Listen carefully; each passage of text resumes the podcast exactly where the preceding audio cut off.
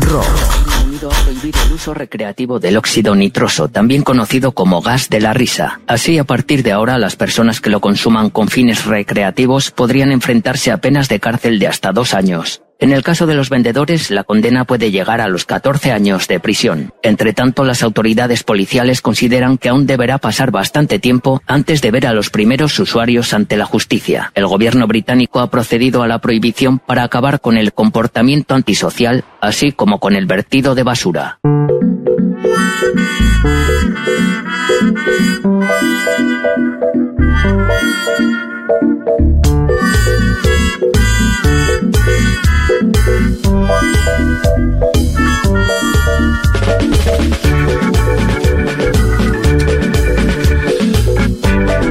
Bueno, yo, yo nunca, tengo que decir que nunca probé el famoso gas que hace que hables así, finito. Yo una vez. Ah, yo te, qué Eh, fe que te, vos ¿Qué? tenías que haberlo Sí, probado. no, me. ¿Y cómo es? Me encantó. Ah, Estuvo buenísimo, muy, muy divertido. O sea, ya la, la escena eh, es como diversión asegurada. ¿Pero llegás a tragarlo o es solo que te lo dejas como.? No, no, creo que lo tragaba, sí. ¿Es helio eso? Helio. Son los globos, boludo, Sí, los sí, que flotan. Agarras uno y lo. ¿Y qué? Y te lo aspirás, ¿Cómo? boludo. ¿qué te digo? Ah, te lo aspiras, te lo esnifas. Claro, pero ahora, ¿cómo es la. mm, Ahora es ilegal?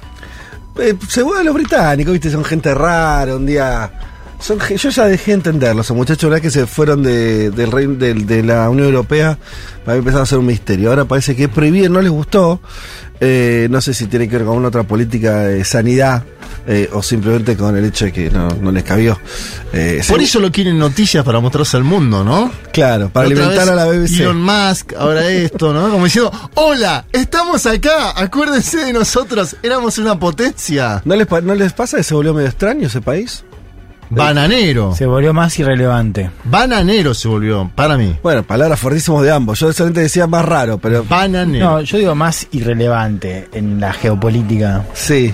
Eh, ¿No? Digo, pero sigue siendo. Pero la cosa muy imprevisible culturalmente. no tiene una cosa que antes no tenía para nada.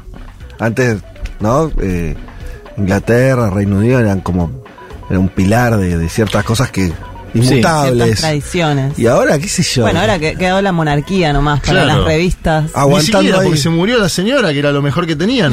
¿O no? Sí. Sí, Era pero- lo mejor que tenían. Sí, No, se rompió con el Brexit, definitivamente. ahí O se sea, rompió. Se rompió todo, la economía, pero además el sistema político. O sea, se, antes era estable, dos partidos, sólidos, ¿no? Y con el Brexit eso se, se transformó. Hay como una nueva grieta. Bueno, y ahora sumamos la de los eh, consumidores de helio, enojadísimos entonces con este, esta decisión del gobierno británico.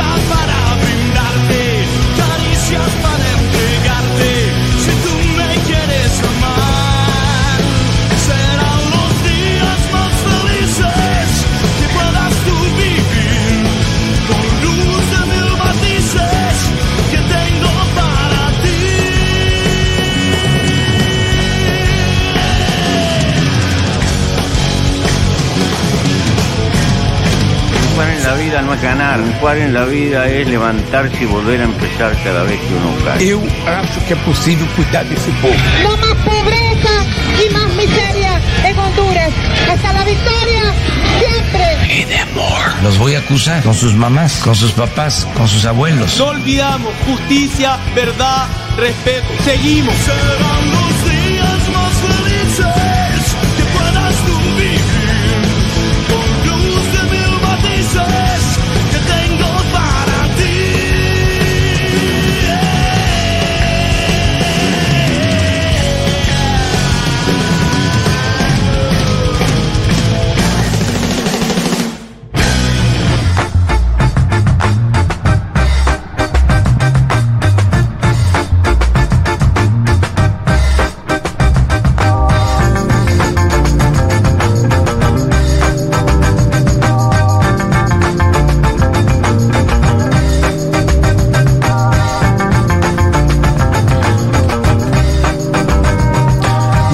domingo para todas y para todos. Hoy es 12 de noviembre del 2023 y este es el programa 269 de Un Mundo de Sensaciones.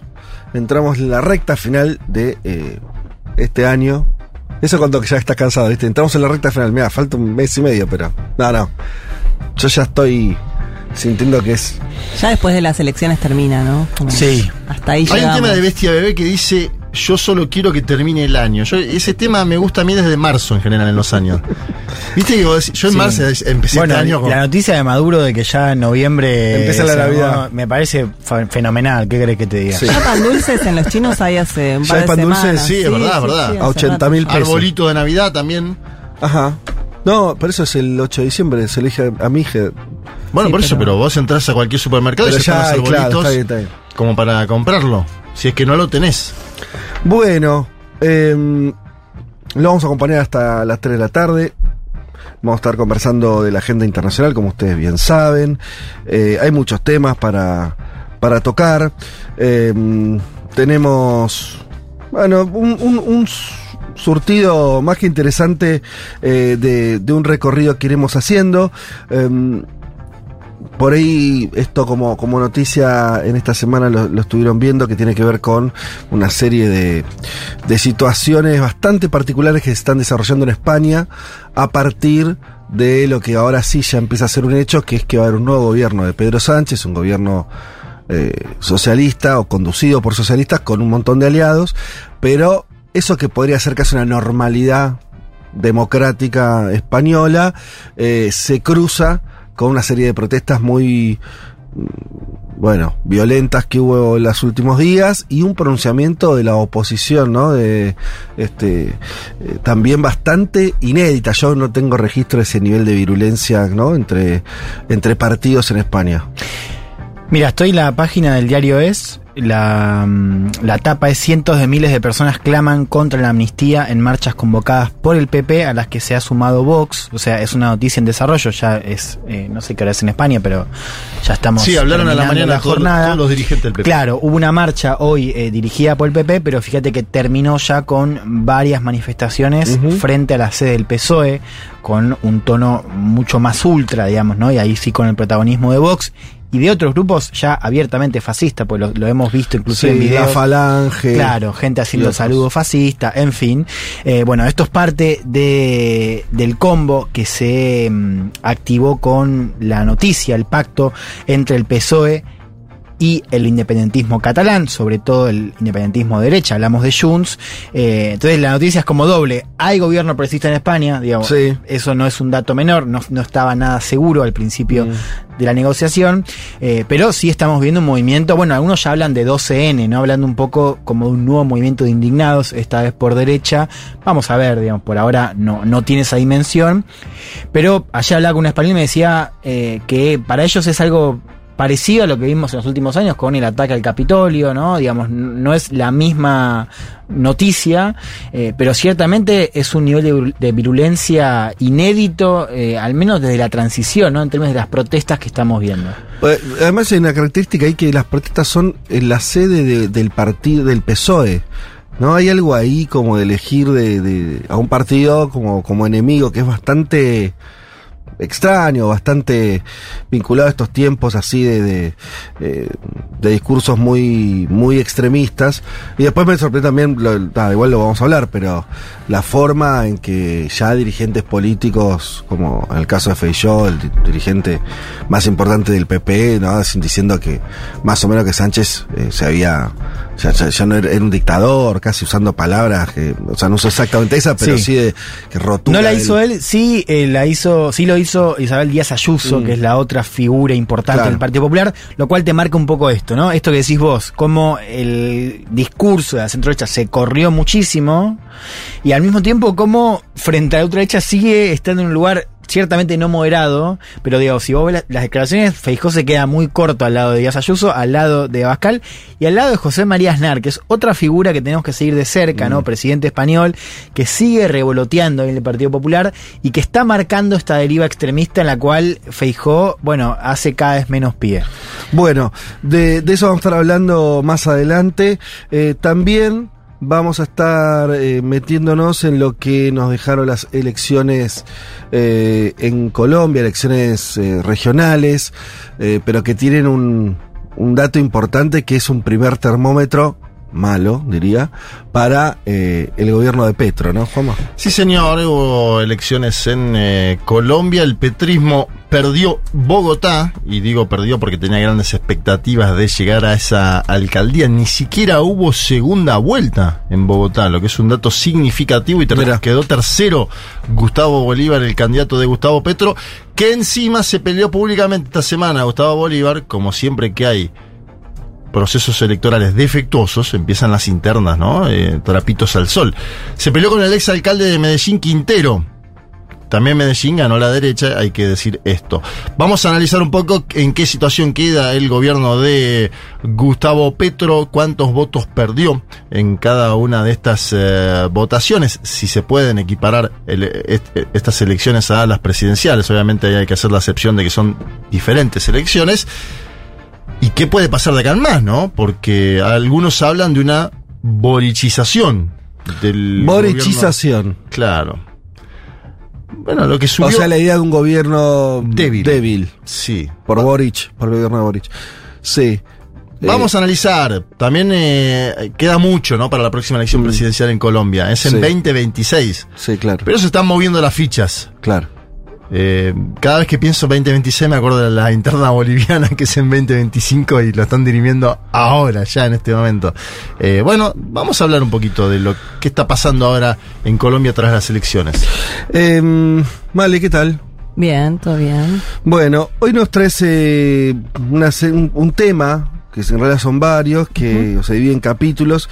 Eh, vas a, a revisar un poco lo, este, lo que estuvo ocurriendo con distintas huelgas de este año, ¿no es cierto? Sí, sí, de hecho estas últimas semanas, hoy me, me interesaba tocar algunas noticias que se concentran en particular en, en huelgas que sucedieron eh, en reclamos gremiales, en algunos casos, políticos que están caldeando algunas agendas. En particular voy a comentar lo que está sucediendo en Estados Unidos, que es el año con mayor auge de huelgas Sí. eh, de, de los últimos tiempos, eh, para contarles un poco cómo se resolvieron la, bueno, la huelga de guionistas, la de actores y también la de las automotrices, pero también contarles un poco lo que está sucediendo en Panamá, que es un, hay un alto nivel de conflictividad por un acuerdo que, que hizo el gobierno, y también les voy a contar un- de un paro de mujeres que hubo en Islandia muy impactante, y un poco me interesa abordar estas, estas huelgas, estos reclamos, desde el punto de vista de qué formas están tomando eh, estos conflictos en este momento, en este presente, ¿no? Cuán, cuán importante sigue siendo salir a la calle, poner el cuerpo eh, y generar acciones conjuntas con otras personas y no tanto quedarse en su en, en casa, digamos, militando en las redes sociales nada Claro. más. Son todas huelgas Mm. y conflictos que, que, que muestran, digamos, de qué manera se pueden llegar a conseguir cosas siempre y cuando se, se junten esos sectores y, y, digamos, se, se encaucen para, para conseguir algo.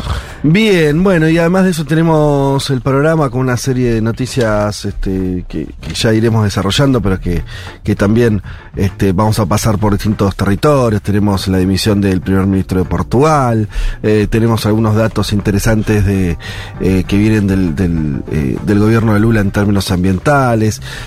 Mm, tenemos también algunas noticias referidas al conflicto de Israel y Palestina y cómo se siguió o se sigue desarrollando esa cuestión, entre otras más. Recuerden que nos pueden escribir al 11 40 66 000. Les invito a, que, lo empiecen a hacer, a que nos vayan contando, como es costumbre de ustedes también, desde dónde los escuchan, eh, cómo, cómo están en este momento eh, también. Y, bueno, y todo lo que vayan pensando y quieran decir a partir de eh, lo que vayamos contando en este programa. Antes de meternos entonces de lleno en la agenda que acabamos de presentarles, vamos a escuchar una canción. ¿Sí? La tenemos ahí ya. Dale. On the Road Again. De Canet Hit.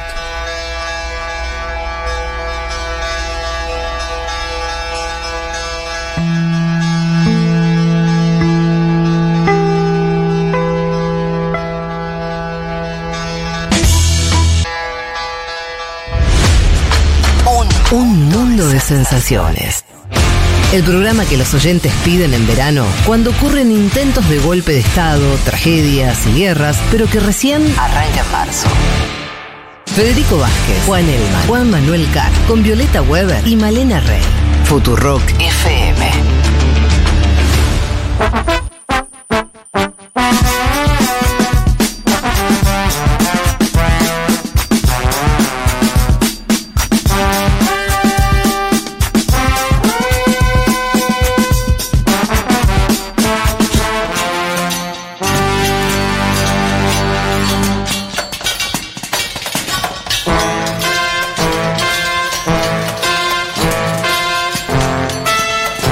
Estamos, aquí estamos ya para arrancar con el panorama de noticias. Hay gente que nos propone otras temáticas. Hablemos de Roger Waters. Bueno, no. Están hablando mucho en Twitter de Walter porque viene ahora Sí. y aparentemente le han cancelado dos hoteles Sí. por declaraciones que hizo ante Glenn Greenwald Ajá. sobre el ataque de Hamas. Bueno, sabemos la el posicionamiento que tiene Waters sobre ese tema en particular. Sí, no- sí. Yo lo iría a ver, ¿eh? Digo esto A Waters. Como, como fui a ver Yo a no iría porque ya lo vi. Ah, sí, bueno, yo eso. también ya fui. Y ya. Pero bueno, es no otra, situación. Pero sí, Es un poco como Calamaro, ¿no? Como que es que vas a verlo, escuchas, lo a escuchás. pesar de. Claro, pero la verdad que no hay que prestarle mucha atención. Yo a Calamaro lo vería también hoy. La verdad que no, coyuntura. no, no opino nada igual a Calamaro en lo que piensa sobre la Argentina. Este. Bueno, en fin, qué sé yo. Separar obra del artista, del debate de siempre, Ajá. ¿no? Sí, igual, igual el caso de Waters yo nunca termino de entender, tampoco me interesa demasiado, a eso iba, la Ah. verdad que no me interesa mucho el tema, eh, pero porque es la presión de un tipo, Es verdad, es verdad. ¿qué me importa? Un tipo aislado. Claro, no, no- no sé qué está expresando, pero tampoco tengo muy claro, pero esto por holgazanía mía que no me puse a ver, che, exactamente la declaración, viste, también hay, creo que hay gente que, que, eh, que suele tirar del, violín y hacer declaraciones, este, eh, nada, que, este, que van más allá de un posicionamiento solidario, entonces empieza a hacer ya otra cosa. También est- vimos un momento muy, eh, muy sensible donde a mí, modesto modo, de entender, se, se termina poniendo el, este, el gorrito de antisemita a veces a, a críticas muy fuertes al Estado de Israel, que las puedes tener y eso no es lo... Pero no me, no me quiero meter mucho, porque no sé lo de Waters, hasta qué punto se, se fue para ese lado, ¿no? Entonces no, yo, no, dijo- yo no lo sé. Dijo ante Glenn, Glenn Greenwald, lo estaba entrevistando, el hombre que destapó la filtración de Brasil. ¿se Mm. Sí, sí, el periodista. Dijo, el mundo no sabe qué sucedió y no descartó que pueda ser una operación de bandera falsa, ¿no? Eso generó obviamente que la Ah, comunidad, bueno, bueno, se la manda un poquito. sobre todo la comunidad judía Sí. en Argentina, un lugar que es muy importante la comunidad. No, bueno, pero que para sí, hijo, eso es un imbécil. Bueno, No, No, no. sí dijo eso, sí. Es, O sea, se eh, dijo que el ataque, el síndrome- ataque jamás que fue, que podría haber sido una especie de... Tiene el síndrome Ah, de bueno. gente que se politiza grande con el agregado de ser eh, de países tipo Reino Unido o Estados Unidos. Viste que ¿por hay una izquierda ahí. ¿Por qué de grande? ¿Ubicás el síndrome de la gente que se politiza grande? Que Pero Waters hace- siempre fue Sí, no, no, pero. muy activo, No ¿eh? estoy diciendo que se haya politizado grande. Ah. digo que él opina como si fuese Ah, alguien. Entonces sí, sí, sí, ve ya. conspiraciones en Sí, todos sí, lados. sí. Esa clase de argumentos. el conspiranoico. Mal. Eso ya a mí me pone de mal humor en cual- cualquier o- lo que opines, ¿eh? Ya cuando empezás eh, totalmente. Después si es también así, hay que decir que es parte de una sociedad que está movilizándose mucho por el conflicto. Claro, Ayer pero eso- hubo- no, no, sí. pero digo como para marcar también de dónde viene eso. Mm. Ayer hubo una movilización de 300.000 personas en Londres. Y 300.000. nosotros que estábamos bardeando a los británicos. No, no, bueno, qué sé yo, hubo 300.000 personas apoyando a Palestina abiertamente, aparte porque eran con banderas palestinas. Sí. Este es el otro dato, no es que dicen solamente No, por no al eso. bombardeo. Sí. Una, una cosa es que te parezca justo el reclamo de palestino de tener su propio estado o que Ajá. no le bombarden los hospitales. Sí. ¿Sí? Otra cosa es decir, che, el ataque de Hamas me parece que es medio falopa, fueron ellos mismos. Bueno, son, es descalificador eso. Total, Bueno, total, chau, total. no te acuerdo. escucho más. 100% de acuerdo. Pero es verdad que también es- eh, eh, está difícil a veces el, el encuadre y ahí y también me parece que, que lo, lo que a mí me parece peligroso es que es por momentos cualquier crítica o una crítica, o no cualquier crítica, una crítica dura eh, o fuerte a la política israelí, a veces se confunde maliciosamente con, con una postura antisemita. Yo ahí no veo, no veo el link, la verdad, pero bueno.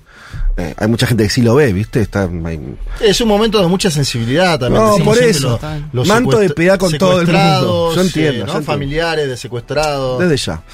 Este, desde ya, pero, pero bueno, pero también una cosa es una cosa, decir Sí. las pánicas y otra cosa es otra cosa. Entonces, yo no dejaría de decir Qué buena que. serie esa. ¿eh? No dejaría de ¿Cómo decir- caló esa frase, no? Este. Mainstream era gasoleros. no dejaría de decir que, que hay algo ahí que me parece mal, como encuadre, porque te impide a veces la discusión. Pero bueno, metiéndonos, pero no a partir de lo que dice Water, sino de lo que efectivamente le podemos traer como información y como novedades, vamos a hablar un poquito de lo que está ocurriendo entonces en esta, esta guerra, este conflicto, que no sé la sensación que tienen ustedes, pero conforme pasan las semanas, eh, lamentablemente los peores pronósticos son los que se van confirmando. Cuando fue el ataque, sí, cometido por Hamas, un ataque completamente sanguinario y de- de- deshumanizador, eh, donde Hamas creyó que tenía algún tipo de justificación en hacerle pagar a personas que estaban tomando un café en su casa y tenían que, o po- podían masacrarlos. Eh, era obvio que después de eso íbamos a tener escenas parecidas a las que venimos teniendo de una destrucción muy importante en, en Gaza. Eh, pero, no sé cómo lo ven ustedes, pero eh, lo que sí me parece bastante terrible es que van pasando los días, y algo que dijo Elman hace bastante, además de, de, de- de- de la situación ya humanamente terrible de ver la cantidad de muertos que se van produciendo, de, este, de la desesperación de la gente que además es obligada a irse de, de su ciudad a otro lugar sin ningún tipo de condiciones, sin ningún tipo de ayuda humanitaria, bueno, un verdadero desastre. Eh, además de todo eso, no se ve el final. Yo creo que parte de la angustia es, eh, no es como decir, y ni siquiera, como no está claro el plan de Israel, sí, bueno, a ver, la idea es hacer sufrir a esa población hasta qué, hasta qué momento, ¿no? ¿Cuál es, cuál es la salida de todo eso? Y no está, y, y todas esas, eh, eso me parece muy grave de parte del gobierno israelí, que no no haga ningún aporte en ese sentido. Y les leo algunas cosas dichas hace, hace poquito, en las últimas horas. Si queremos la paz, debemos erradicar a Hamas. Es uno de los- últimos, casi un eslogan ¿no? que pronunció eh, Netanyahu eh, el, día de ayer. Eh, la guerra avanza con toda la fuerza y con un objetivo, ganar, ¿no? Claro. Eh, el tema es, lo que era evidente, ¿no? Es ese ganar, que ya lo hemos tocado acá, bueno, cómo se traduce Eh, y, a qué costo. También, en un momento, me parece que se va a terminar imponiendo la cuestión de qué costo humano tiene esa posible victoria este, contra, contra Hamas. Eh, bueno, todo esto tuvo. eh, estas declaraciones fueron después de, de una cumbre de emergencia celebrada en Arabia Saudita, eh, en la que los países árabes pidieron el fin de la guerra justamente y que Israel eh, rinda cuentas por los crímenes masivos, así fue este, definido. Eh, y también eh, empezando a dar algún viso sobre esto que digo, bueno, ¿qué, ¿cuál va a ser, qué va a ocurrir mañana, el día después en Gaza? El primer ministro aseguró eh, también que va a haber alguna responsabilidad sobre la seguridad, pero todavía en un manto medio de, ¿no? Como de mucha duda, de mucha sombra sobre. Claro, no sobre sabemos qué situación. significa eso, porque además una cosa es la seguridad, otra cosa es eh, quién conduce el destino de, de Gaza, ¿no? También hay un tema en línea con lo que estás diciendo vos, ¿no? Esta idea de, de ver cómo lo peor se va comprobando y cómo no hay. Un horizonte de, favorable, ¿no? Eh, que es eh, quién está conduciendo a Israel también esto. O sea, es muy difícil pensar Claro. que con este gobierno, más allá de que sea un gobierno de unidad, entre comillas, en el sentido de que está la oposición, muy difícil pensar que Netanyahu puede ofrecer alguna respuesta Mm. para calmar el- la situación, no solamente en los de, de cese al fuego, ¿no? digamos, sino en, en articular un horizonte más o menos favorable para Palestina, que es lo que venimos diciendo acá. Bueno, eh, y sobre eso no- noticias que por ahí no nos detenemos ahí, no porque no tengan gravedad, sino porque son la reiteración, ¿no? De vuelta ahora hay otro hospital también que está este, diciendo, mm, se nos va a morir la gente que está acá porque no, no, no, eh, nos están disparando. El Shifa es el Eh, hospital más grande de Gaza. Claro, eh, y al mismo tiempo Israel diciendo, bueno, lo que pasa que este, Hamas está siempre mezclado eh, en o la utilización de edificios públicos, en este caso un hospital, y, y que abajo estarían funcionando las actividades de Hamas. eh, bueno. Y también lo de las cuatro horas de alto al fuego cada día para que la gente se desplace, que Sí. en cuatro horas se tienen que ir con lo opuesto caminando. Sí. ¿A dónde? Sí. ¿A dónde llegás caminando cuatro horas? Bueno, también todo eso, ¿no? Sí. Esta semana Sí. hubo imágenes muy impactantes de, de esa especie de éxodo. Sí, hay, hay algo que a mí me impresiona mucho que es cómo funciona eso, ¿no? Como, por supuesto, todo este ataque está basado en la legitimidad que a los propios israelíes se, se- se adjudican y que, el, que yo, Occidente en algún punto también le dijo, bueno, ok, a partir de este ataque que ya En la defensa. hablamos, ¿no?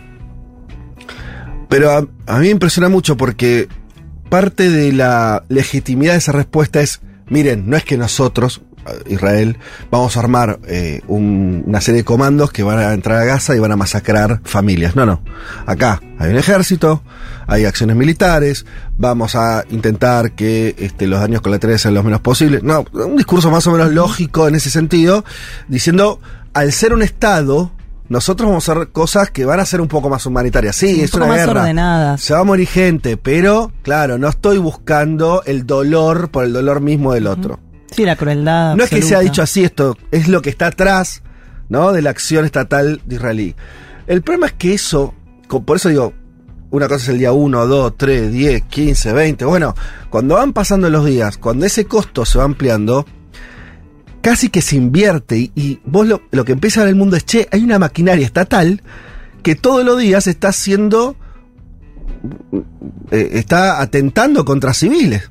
Entonces, casi lo que, ¿se entiende? ¿no? Como lo, lo que en un, eh, en un primer momento era, podía ser dicho de una manera como, eh, como una actitud más este, civilizada, por, por decirlo de una manera, una respuesta estatal que cumplía ciertas garantías, se vuelve el reverso y es, che, hay un Estado que tiene una, que está tomando una serie de decisiones con una fortaleza impresionante, no midiendo el costo humano. Y eso, no quiero hacer ningún paralelismo histórico, pero empieza a ser un problema muy grave porque si el Estado de Israel continúa no importándole eh, el sufrimiento que generan sus acciones, en algún momento eso me parece que va a cambiar la película y, y como decía Juan, eh, Netanyahu pasará, pero...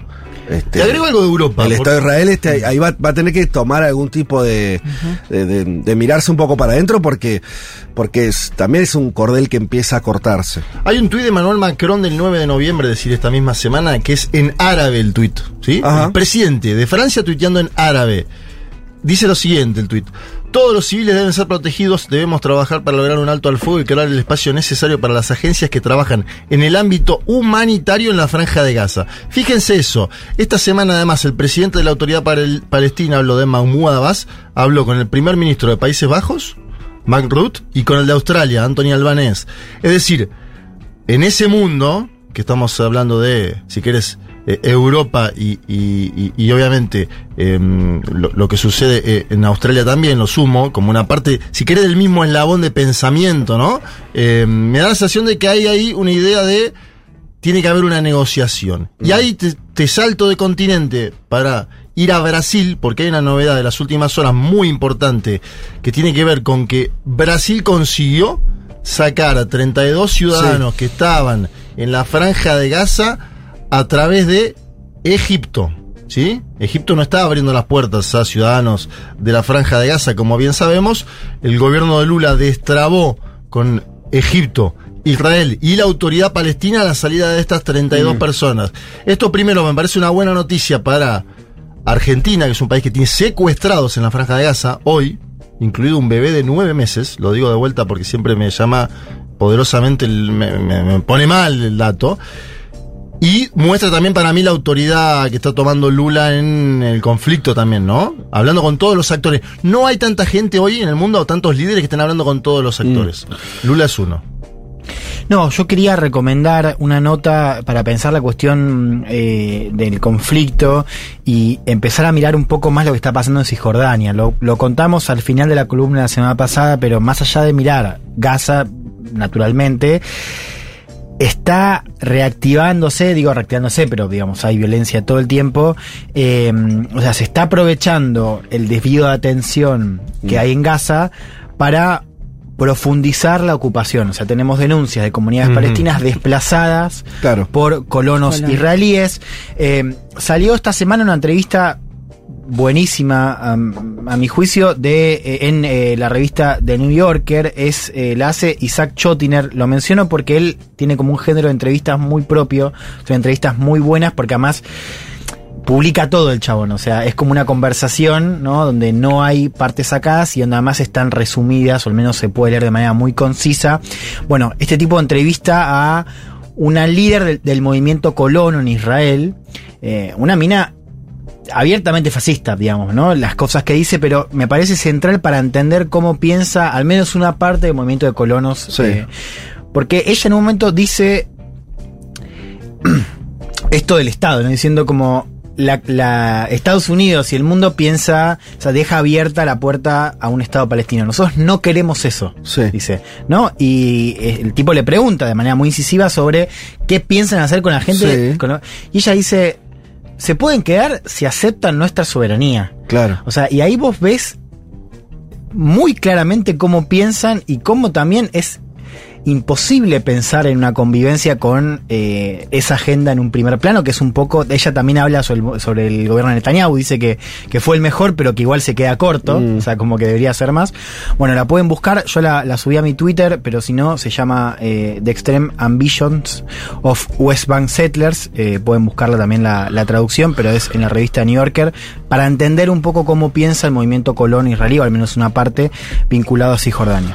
Bueno, y último que tiene que ver con este tema, y ya nos vamos rápido a, a otras noticias. eh, esto no es algo que suele hacer, pero la responsabilidad me- política me lleva a, hacerlo. Me llegó, no sé con qué nivel, si ya es completamente oficial esto Epa.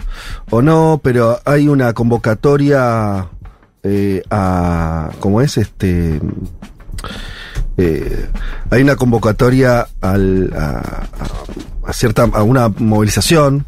Este, no sé si se haya ocurrido a Plaza de Mayo. Ayer fue. Ah, bueno. Eh, yo tendría, eh, creo que se transcurrió sin, sin mayores, este. Sí, sí, con normalidad estuvo Nora Cortiña, estuvo un sector de la izquierda argentina, había Miriam Bregman en las fotografías. Bueno, yo diría solamente un poquito de responsabilidad. Eh, todos entendemos que este es un conflicto geopolítico muy pesado. Argentina está en un proceso electoral muy especial. Entonces, eh, a veces me preocupa cuando, bueno, nombraste algunos eh, dirigentes ahí, podrían ser otros, eh, que no dan cuenta de, la, de, las- de las gravedades de, de- de donde uno está parado, ¿no? Eh, digo esto sin, ánimo de ofender a nadie, pero parece que seamos todos responsables, ¿no? Estamos en un momento, no, no, no me parece un momento donde además dentro de la propia del propio juego electoral argentino también se están jugando cuestiones que tienen que ver no con la geopolítica con el lugar de Argentina en el mundo nosotros también tenemos una historia en ese sentido así que eh, a un humilde llamado a que este, durante lo que falta que es muy poco del proceso electoral tratemos de este, de no sumar complejidades a, a un panorama argentino ya muy, muy eh, alterado, muy grave. Bien, dicho esto, quería volver a nuestra región. Volvamos, salgamos un poquito de la guerra. Eh, hay algunas noticias, bueno, vos hablaste justo de Brasil en relación a justamente al conflicto. Pero eh, me sorprendió para bien esta, esta noticia que les voy a leer ahora. Por primera vez desde el 2018, la deforestación anual del Amazonas bajó a menos de eh, 10.000 kilómetros cuadrados. Esto es un 22% menos que la media de los años de Bolsonaro. O sea, el primer año de Lula está pudiendo mostrar una, caída, pero muy pronunciada, 22 puntos de un año para el otro, es una, una bestialidad, ¿no? Es un, un logro de gestión muy importante en cuanto a la reducción del proceso de deforestación del Amazonas, que continúa, de hecho, sigue eh, sin, sin, sin detenerse, pero eh, hay momentos donde se acelera, los años de Bolsonaro fueron años muy malos en ese sentido, y ahora el gobierno de Lula está mostrando un primer resultado de un descenso del 22%. En la radio los números son complicados, pero escuchen esto. Eh, menos de 10.000 kilómetros cuadrados, ¿sí? Fue este año lo que se deforestó y fue una buena política. Fue un buen resultado. La ciudad de Buenos Aires tiene 200 kilómetros cuadrados. Digo de vuelta, digo de vuelta. El Amazonas este año se deforestó 10.000 kilómetros cuadrados. La ciudad de Buenos Aires tiene 200 kilómetros cuadrados. Son 50 ciudades de Buenos Aires. Increíble.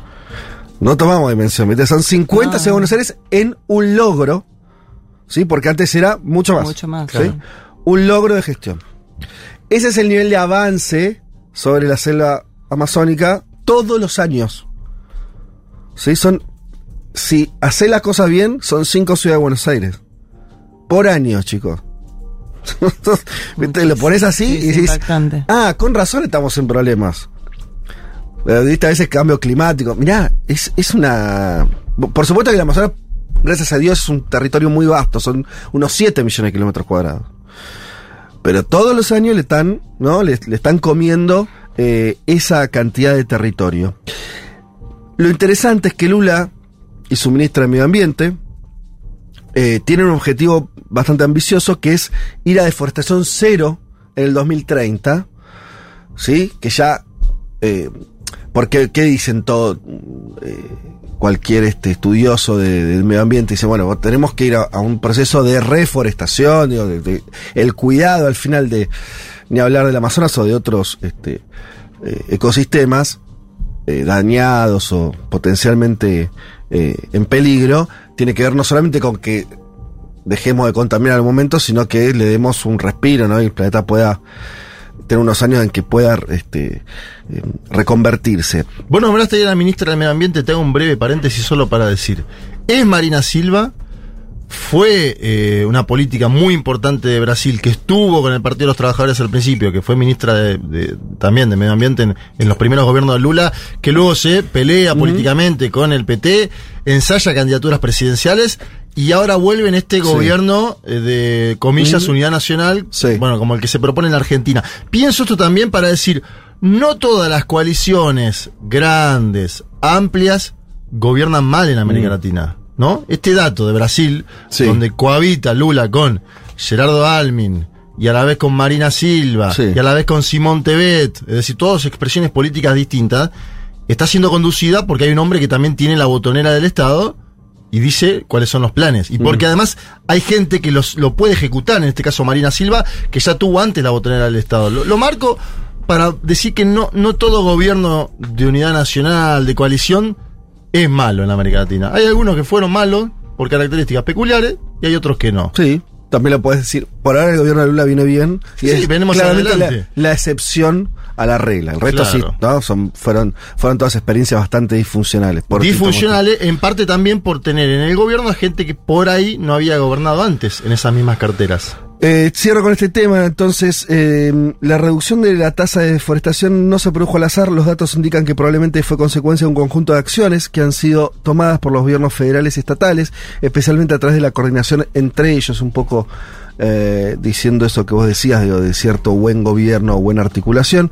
Eh, y esto fue revalidado también por sectores ambientalistas que dijeron que era una excelente noticia esta reducción en la deforestación eh, y todavía queda, mire lo que son los procesos también, la marca, eh, la mejor marca, recuerden el dato, 10.000 kilómetros cuadrados eh, durante el último año, la mejor marca, marca fue el 2012 donde había bajado la deforestación a 4.600. Todavía estamos tan lejos Brasil de volver a sus mejores índices, ¿sí?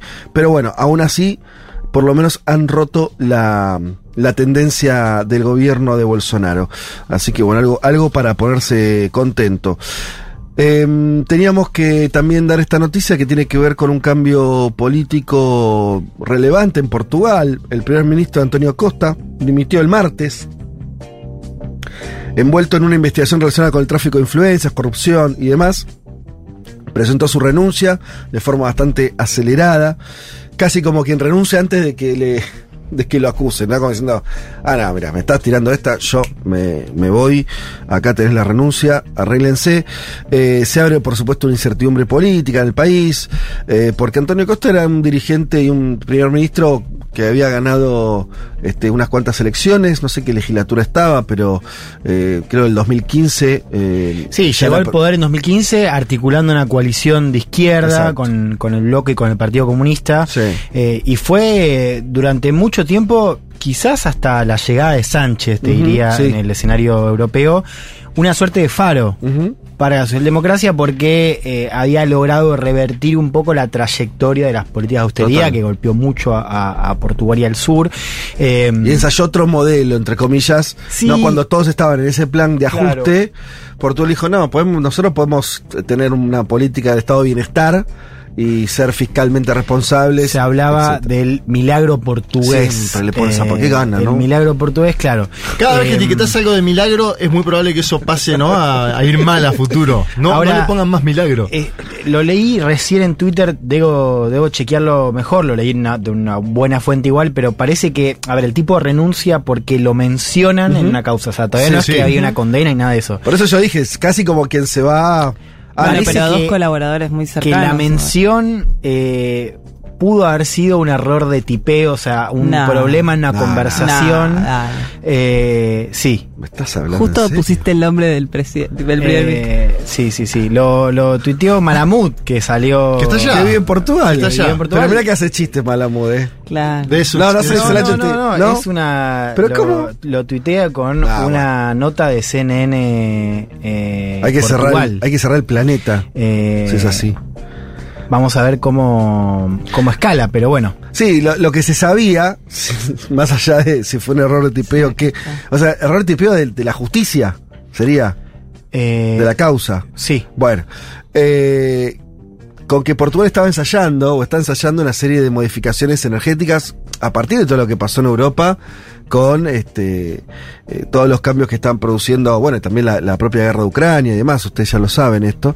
Eh, entonces ahí aparecía eh, eh, la, la- la búsqueda de inversiones para eh, tener otro, otro saldo energético, la explotación de yacimientos de litio, el proyecto de hidrógeno verde, bueno, este, y en esa, este, en ese proceso, como bien apuntaba Male, había dos colaboradores muy cercanos a Costa que aparecían vinculados a estos negocios y con cosas que no estaban logrando explicar.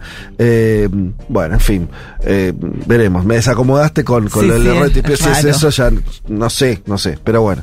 Eh, y por último, digamos alguna cosita del Salvador, si les parece, por ahí supongo que ustedes algo de información tendrán también.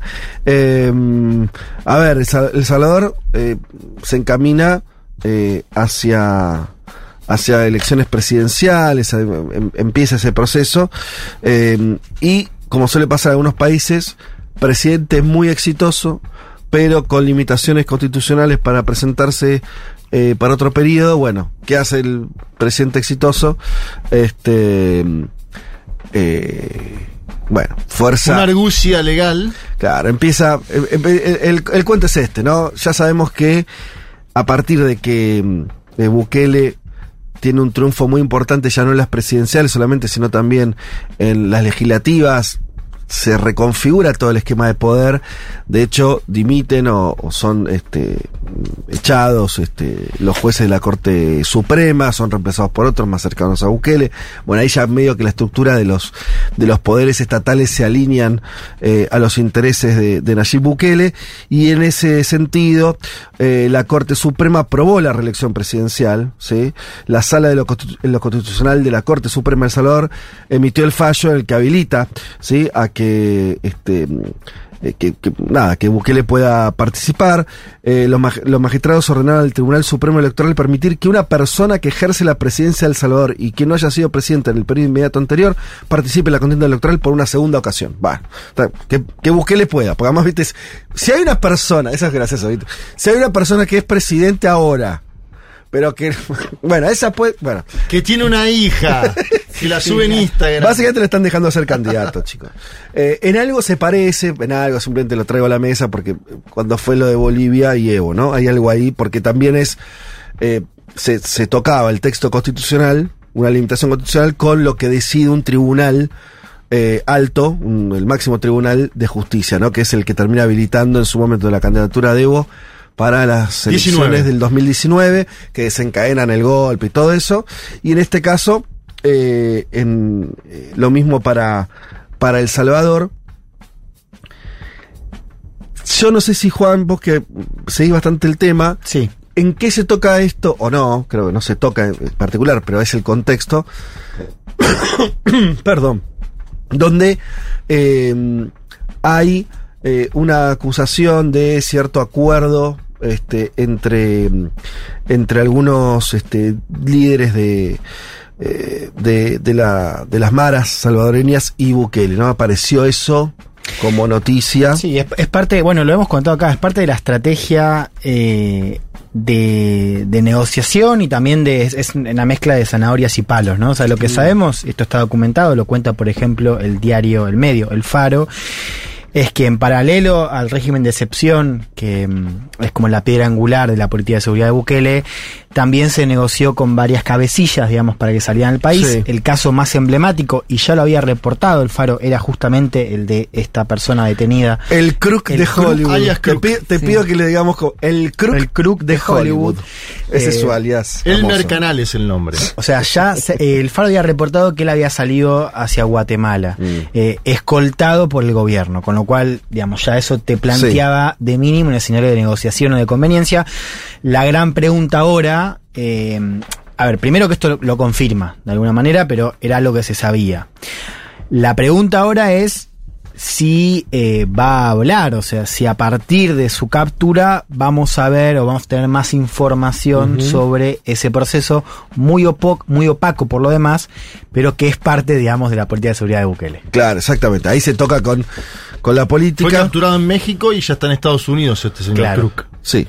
Y se me escapa porque no sé si hay información o solamente por una especulación. Muchas veces estos personajes, y no lo digo solamente por el caso de El Salvador, creo que pasó con México, con algún cartel, es una pieza donde también la usan todos. O sea, a veces- siempre estamos hablando de si, no sé, en este caso el gobierno Salvador, qué negoció con las maras, pero el propio gobierno de Estados Unidos también juega en ese sentido, también políticamente, ¿no?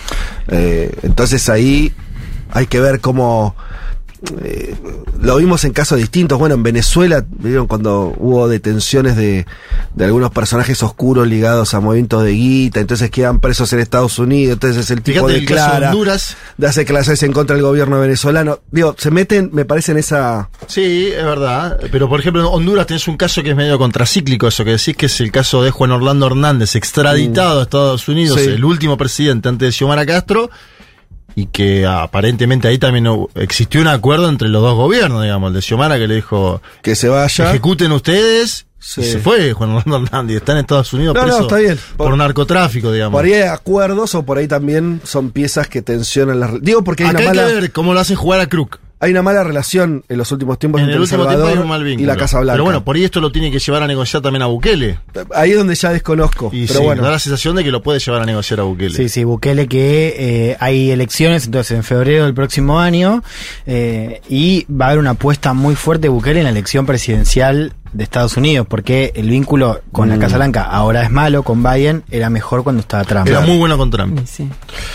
Bueno, escuché una cosa muy loca. eh, me acordé porque Bukele hizo una entrevista, fue entrevistado por Tucker Carlson. Tucker Carlson hace un tiempo, una entrevista muy, muy emblemática.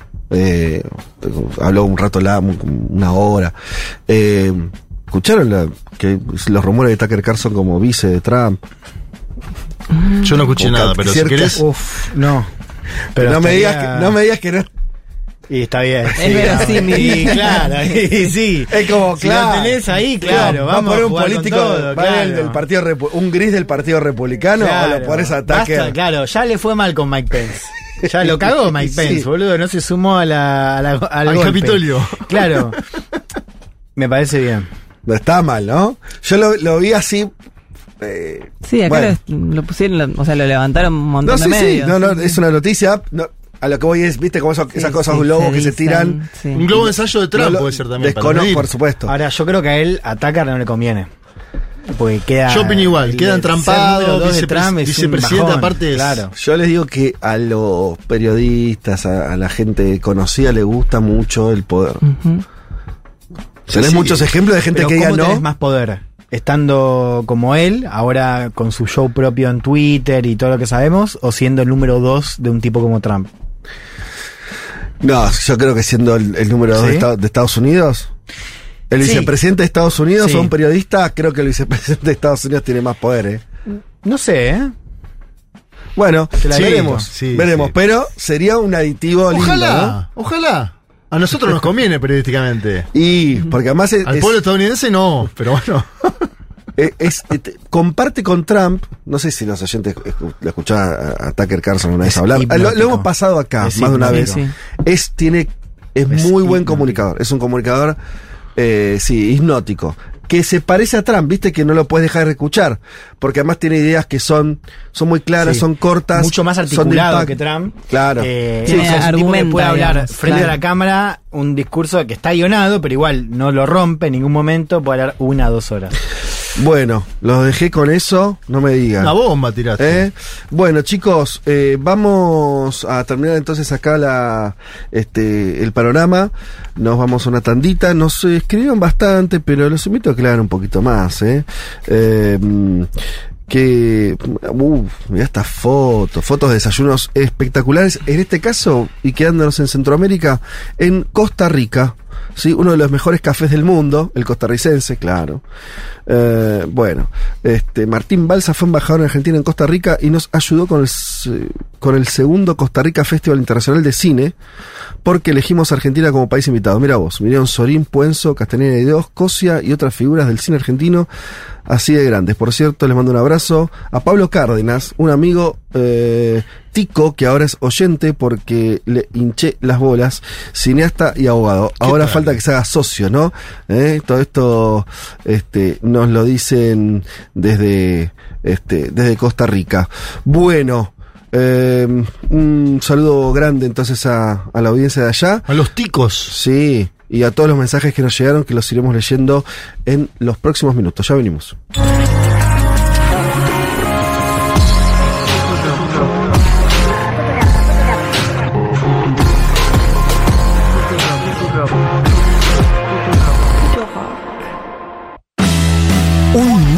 Sensaciones. El programa que vio pasar a Boris Johnson, Janine Añez, Jair Bolsonaro, Pedro Castillo y una pandemia. Con Federico Vázquez, el poder terrenal es efímero. Un mundo de sensaciones es eterno. Futurock FM.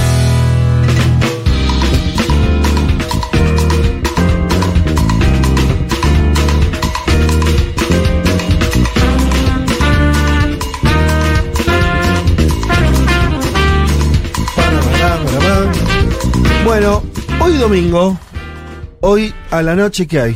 El debate. Debate. Bien. Un debate espectacular. Tenés dos opciones. O lo ves en tu casa Sí. o te puedes ir a Junta y verlo con gente en pantalla gigante, eh, que es lo que vamos a hacer hoy. Los esperamos a partir de las 20 horas, a partir de las 8. Eh, se pueden ya pensarse en un plan con algún amigo, Una cervecita. una birrita, Resolver la cena ahí. resolver la cena ahí con una, unas Esas papas, empanadas, ¿no? unas Esas empanadas de empanaditas. de hongos. Y, eh, y ven el debate, para mí es un planazo, eh, y ya es una costumbre, lo estuvimos haciendo con los debates anteriores y también en los momentos electo- perdón, electorales, que también va a ser eh, lo mismo el domingo que viene, cuando sean las elecciones, también los vamos a invitar a los que quieran que estén eh, allí y seguir los resultados desde ahí. Les recuerdo, la Valle 3487, en el barrio Almagro, en Junta Bar. Ahí mm, pueden ver entonces el día de hoy el debate presidencial. Eh, 21 horas empieza, ¿no? El debate. 21 horas, por eso, a las 20 te vas acomodando ahí. em, y, y a las 21 empieza el debate.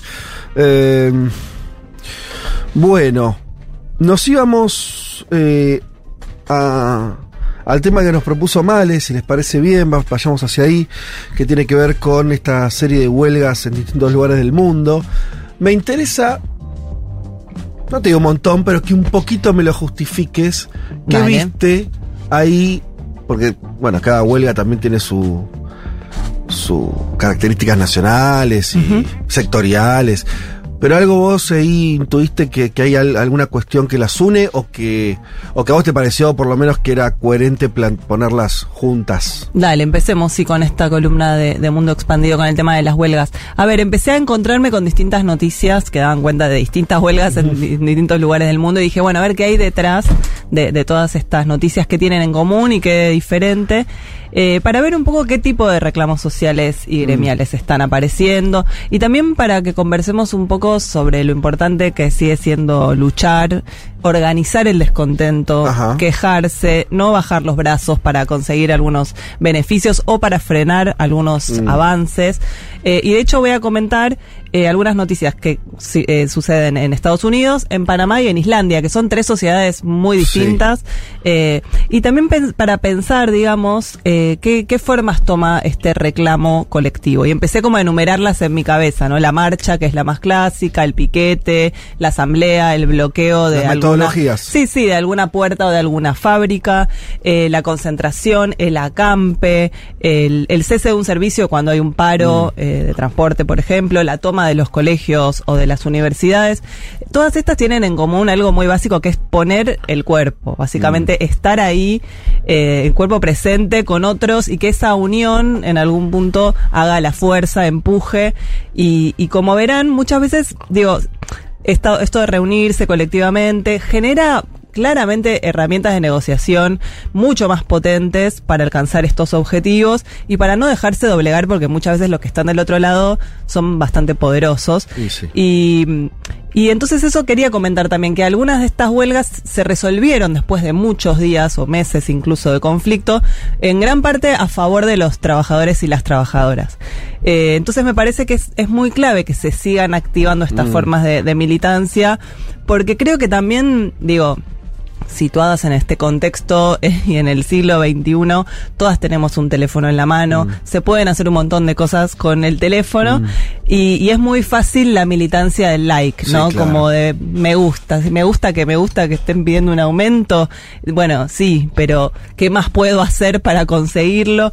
Eh, digo, me parece que a veces es tenemos que volver a pensar que es muy intransferible eso de, de estar en la calle con otros. Y lo digo también con la amenaza que tenemos adelante, que es que pueda ganar la ultraderecha. Y eh, si, si llega a suceder eso, ¿de qué formas vamos a, a poder organizar la, la resistencia? Eh, digo, está, Justificadísimo ya. No, pero ¿Me lo digo, está bien pelearse en un Sí. foro, ¿no? Está bien No, comentar y, discutir en Twitter. Es un debate interesante ese porque me, me- me parece, yo estoy también creo que estamos en un momento de quiebre en ese sentido, donde me parece que va a quedar cada vez más evidente, donde que si bien esto que se dice, no hay un territorio nuevo que son las redes, ok, ¿Cuánto vale, no? bueno, ¿no? Exacto. ¿Cuánto, ¿Cuánto vale? Y, y también cuánto vale, o cuánto, lo que decía Male, ¿no? Eh, si esa ocupación de las redes es desocupar los otros espacios, no pareciera que eso sea, que eso traiga muchos buenos resultados, ¿no? No, en todo caso eso, complementar ese activismo Seguro. digital con una presencia en alguna, de la forma que cada una pueda, en los espacios que, que suele habitar. Y creo que ahora en esta elección después vamos a tener que hacer esas lecturas, ¿no? De qué, espa- qué personas que no estaban habitualmente en la calle se animaron a salir, como algunos videos que se viralizaron esta semana de, Sí. de bueno, de hijas de desaparecidos o, o nietas que, que estuvieron en el subte, ¿no? Hablando, diciendo, me da, me estoy Sí. nerviosa de estar haciendo esto, Sí. pero lo estoy haciendo, poniendo este cuerpo acá. Sí, y- como quien, ven- quien vence una, una primera casi vergüenza, porque siempre es exponerte. Eh, pero bueno, sí hay, hay algo, hay un poder ahí importante. Sí, muy, muy intransferible esa experiencia. Todas las que alguna vez militamos sabemos Mm. que la adrenalina que te genera eso es muy única también. Bueno, pasemos Bueno, a comentar dale, entonces. dale. Voy a empezar por Estados Unidos porque son las tres huelgas más resueltas, como para ver también, retomar unas columnas que hice hace algunos Sí. meses sobre la huelga de guionistas y la huelga Que de no, yo no sé actores. cómo terminó, así que me lo vas a contar te ahora. cuento, sí, sí. Espectacular. Bueno, este año en Estados Unidos se está hablando de un auge de huelgas. ¿no? Como es la mayor cantidad de huelgas en los últimos 50 años. Subió mucho la actividad sindical, Mm. cosa que venía decayendo Sí. antes de, de la era Biden, digamos. Y este fenómeno en parte lo justifican porque parece que la pandemia eh, atrasó todas las actualizaciones salariales y además reconfiguró un poco el mapa de quienes se llevaron más dinero, ¿no? Las, las personas, los, los dueños de las corporaciones se vieron muy Sí. beneficiados y los trabajadores con salarios muy desactualizados. Entonces se movilizaron varios sectores, los más visibles son estos estos tres que, que voy a comentar. Empecemos con los guionistas. Como sabrán, hubo una huelga, duró 148 días, terminó a fines de septiembre. Los sindicatos de la costa este y de la costa oeste llegaron a un acuerdo que tendrá vigencia hasta mayo de 2026 y que contempla, entre otras cosas, un 12,5 de aumento en sus salarios en tres cuotas que es un montón para lo que es la inflación en Estados Sí. Unidos, eh, y una remuneración de hasta el 50% de regalías en las producciones vistas por el 20% de los usuarios de las plataformas. Esto Ajá. era algo que ellos pedían, que, Sí. que se empezara a saber qué cantidad qué porcentaje de, de usuarios vieron esas series en los primeros 90 días y que si ese número es muy alto, a ellos les corresponda mayor regalía. Igual que pasa con un escritor, si vendes mil ejemplares, Claro. te dan una X cantidad de regalías, pero si lo vendes 10.000, bueno, Sí, sube. sí. Eh, bueno, eso en cuanto a, a las recomposiciones. Y eso, eh, eh, eso les quedó a los organizadores de la protesta, de la, de la huelga, como un triunfo Sí. concreto. Sí, sí, sí, sí. Ok. Claramente, y aparte de eso, con vigencia hasta 2026, que todo esto se vuelve a revisar. Eh, respecto de la inteligencia artificial, Sí, que como recordarán era algo muy central. La idea de que ahora, le, sí, un ejecutivo, ¿no? En una compañía que produce series, en vez de andar contratando escritores o creativos, le pida las, las ideas al chat GPT claro, y armame una serie claro, con estas lo- características y listo. sí. Exacto, y se acuerdan que en, en Black Mirror los mismos guionistas de la última temporada hicieron un episodio en ¿Ah, el que sí? pasaba algo muy Mirá. truculento eh, con, con esto de, de hasta dónde la inteligencia artificial incluso va a reemplazar a algunos actores. O sea, ya Mm. los guionistas habían eh, operado en la ficción mostrando qué alcances podía llegar a tener. Bueno, a ver, ¿qué consiguieron? Determinó el sindicato que las inteligencias artificiales no pueden escribir o reescribir Mm. material literario. Todo material generado por esta herramienta no podrá ser considerado material fuente. Mm. Entonces no se le va a quitar el crédito al guionista o a la guionista.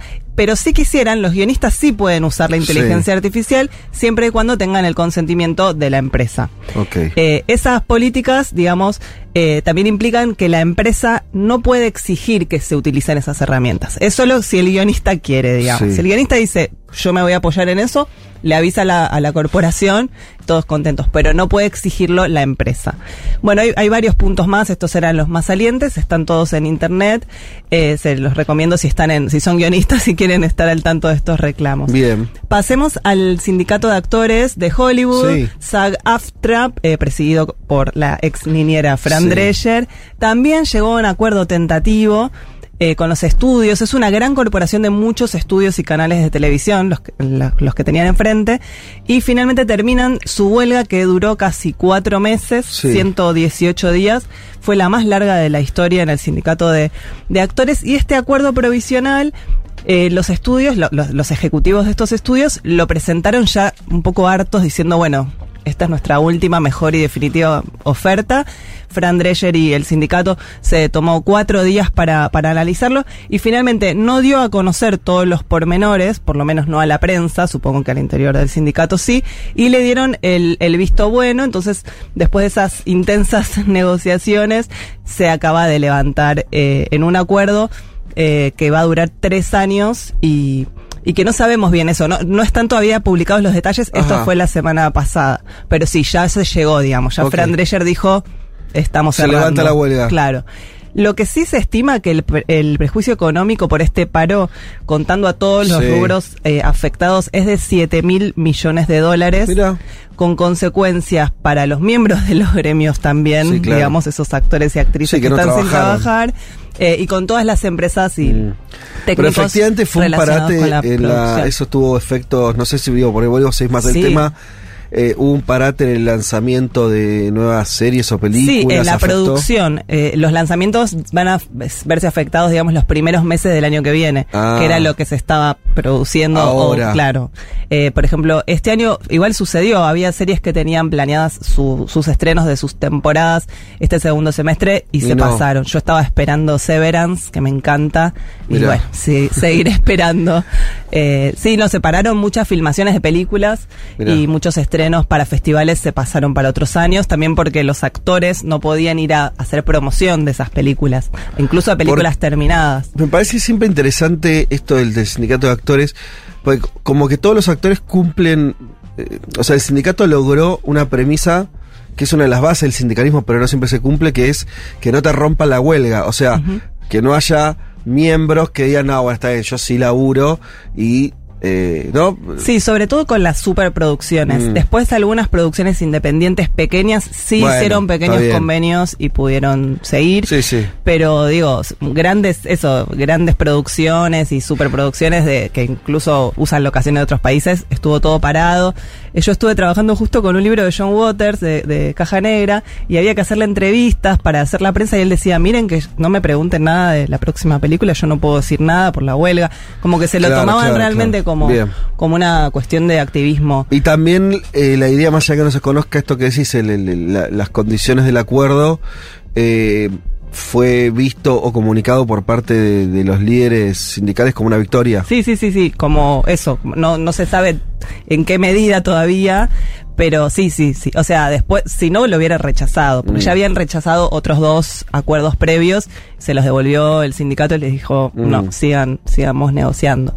Así que bueno, la verdad que lo que tiene de bueno, tanto el, me parece, ¿no? Estas dos huelgas de guionistas y de actores es que mm, lograron una visibilidad muy masiva, que estuvieron en la calle con formas bastante divertidas de protesta. Había fotos en internet de toda gente disfrazada en, la, en la entrada de los grandes estudios. Todo muy espectacular, como Sí, claro. ¿no? el pleno Estados Unidos, Hollywood. Tuvieron el apoyo de Barack Obama, el expresidente también.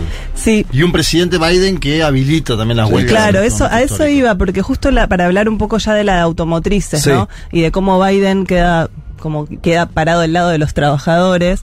Eh, la huelga de, automotrices fue también histórica porque es la primera convocada simultáneamente contra tres compañías muy grandes con, con sede en Detroit. Eh, el sindicato se llama United Auto Workers y consiguió después de seis semanas eh, acordar con Ford, con General Motors y con una empresa que se llama Stellantis, que es la que absorbió a Chrysler. Entonces, este sindicato lo que co- logró, digamos, son convenios colectivos de cuatro años y medio de duración que suponen un triunfo para los trabajadores porque les suben los sueldos mínimo el 25% Ajá. y les permite a un montón de trabajadores que estaban ya cayéndose de la clase media Sí. volver a digamos a equiparar un poco su, su posición eh, social que estaban la verdad cada vez más excluidos. Y, y la verdad que marca un poco esta huelga un- una especie de renacimiento sindical porque incluso eso decía el, el presidente estuvo en la huelga como con un gesto de que hasta a Biden le convenía que saliera bien porque había estado dando su apoyo y, y parece que el, el que salió sobre todo mejor parado es este líder de- del sindicato de United Auto Workers que se llama Sean Fine, Sí. porque leía un poco en la prensa que decían que acertó con el momento, la narrativa y la estrategia. Logró el apoyo de la opinión pública Claro. en un país que no, no es muy amigo de las huelgas. Sobre todo esgrimiendo que había habido beneficios récord para las empresas y los sueldos, Sí. expo- exponiendo, digamos, los sueldos multimillonarios de sus directivos y mostrando lo que cobraba un trabajador respecto de, de- de esos sueldos multimillonarios. Y es un buen orador, además. Sí, sí, se los O sea, fue ganando. en los que vi de, de- de algunos videitos y que circulaban por las redes sociales, eh, nada, que es importante eso, ¿viste? Cuando hay un Sí. comuni- cuando alguien también es comunicador, cuando el- Explica bien. claro, cuando un dirigente también logra conectar desde ahí. Sí, y armó, armó como maniobras bastante específicas. Por ejemplo, en un momento ya había cerrado con Ford y con Stellantis y faltaba General Motors. Entonces le armó todo un acto en General Motors y la paralizó. Eh, ¿no? Como que fue una, una huelga larga, pero fue parcial. Fue como ocupando en distintos momentos las distintas fábricas y, y- y no es que frenó la producción, no es como el caso de los guionistas o los actores que pararon definitivamente eh, la industria, sino que acá seguía todavía funcionando, entonces tampoco se generó tanto rechazo. Lo que sí quiere ahora este John Fine es lograr que aparezcan los trabajadores de plantas no sindicalizadas, por ejemplo Claro. Tesla en Texas eh, y los, fabri- los fabricantes extranjeros que usan empleadores, empleados est- estadounidenses como Volkswagen, Honda y Toyota tienen ganas de que esos trabajadores también se unan a este sindicato. Bueno, lo contamos acá cuando hablamos de estas huelgas que Sí. eh, la, este líder sindical representa a estas automotrices que vos dijiste que son como las este eh, las decanas de eh, las grandes empresas del siglo XX de Estados Unidos, pero que tenían un problema en que las nuevas firmas, Tesla es el ejemplo más claro, pero había otras, que eran todas las empresas automotrices, sobre todo de autos eléctricos, que era lo que Claro. se estaba discutiendo, eh, que son más nuevas, ninguna había permitido sindicatos y los laburantes no habían logrado formar los sindicatos, que en Estados Unidos es muy difícil, tienen un montón de trabas eh, muy, muy aceitadas para que eso, eh, para que los trabajadores tengan que, tienen que dar una lucha tremenda para tener, tener sindicato. sindicato. ¿no? Bueno, creo que este es un buen antecedente Sí, para claro. que se avance al respecto. Ojalá suceda y ojalá se sigan sindicalizando lo- los, trabajadores automotrices. Bueno, Estados además necesitamos que, que, que, este, que Elon Musk empiece a, ¿no? a perder. Y sí, por al- el bien que de la alguna humanidad. le salga un poco necesitamos que, que empiece, claro. Y sí.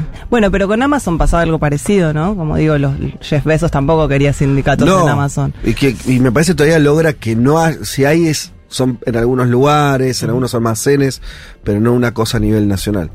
Bueno, hasta acá Estados Bien, Unidos. bien, Eh, interesante. si les parece, pasamos a, a Panamá. Dale. Eh, están las cosas bastante difíciles y están sucediendo en este momento, o sea que es una- son todas noticias Mm. en desarrollo. Eh, me interesa repasar un poco la situación que llevó a, a esta huelga que está paralizando el país y que estuvo tomando visos muy violentos, como, como verán que les voy, a, les voy a comentar. Les resumo un poco la situación. El 20 de octubre pasado Mm. se aprobó eh, la ley 406 que autoriza un contrato entre el Estado y la empresa minera Panamá, que es la filial de una empresa canadiense de Toronto que se llama First Quantum Minerals para explotar la mayor mina de cobre a cielo abierto de Centroamérica que está en una zona protegida de Panamá. Sí. Esto es importante todo lo de zona protegida, Sí. mina a cielo abierto eh, y que sea cobre, ya van a ver por qué. Fue una aprobación express en tres días y justamente eso fue también lo que provocó una Claro. ola de protestas como hace rato que no se veía en este país. Porque este contrato otorga permiso para explotar la mina de cobre pagando un canon anual de 376 millones de dólares por año, que no suena a Mm. mucho, y porque prevé una extensión de 20 años de contrato, renovable por otros 20 más. O sea que ya te... 20 años Sí. no pueden durar los contratos de, concesión, claro, no, claramente.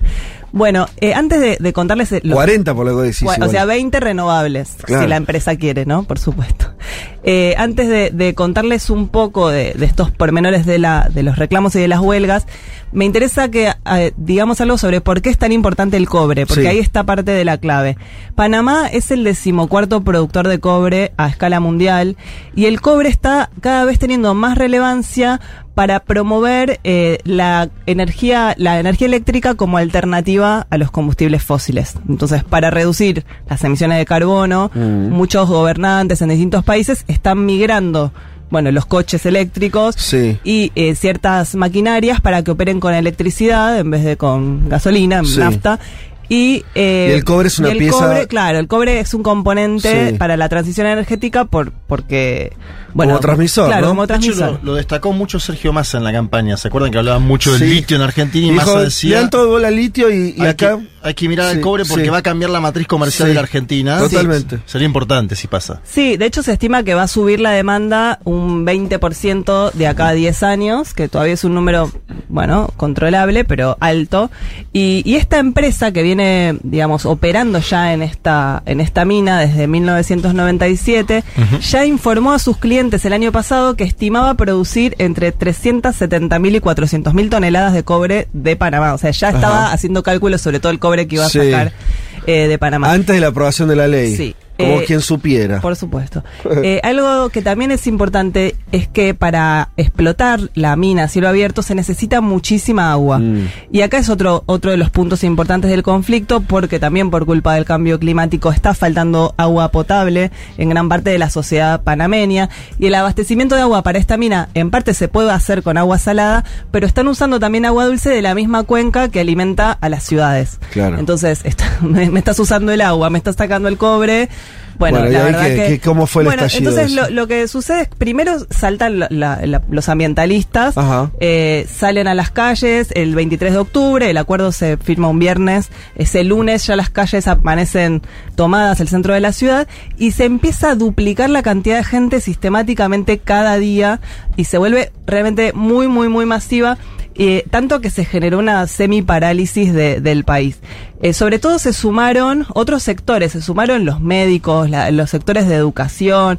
Básicamente el descontento está por haber sido una medida mm, inconsulta e consideran en algunos casos que inconstitucional eh, y esto generó, bueno, cortes de calles en todo el país, paros laborales de distintos gremios, escuelas cerradas y sobre todo algo muy delicado en Panamá que fue que se suspendieron los desfiles patrios del 3 de noviembre, que es como el desfile del año en el que se conmemoraban 120 años de, de la separación con, con Colombia. Parece que esto no se suspende nunca. Es- ese desfile eh, es como el punto de, de las fiestas patrias más importantes del año. Bueno, este año no se hizo.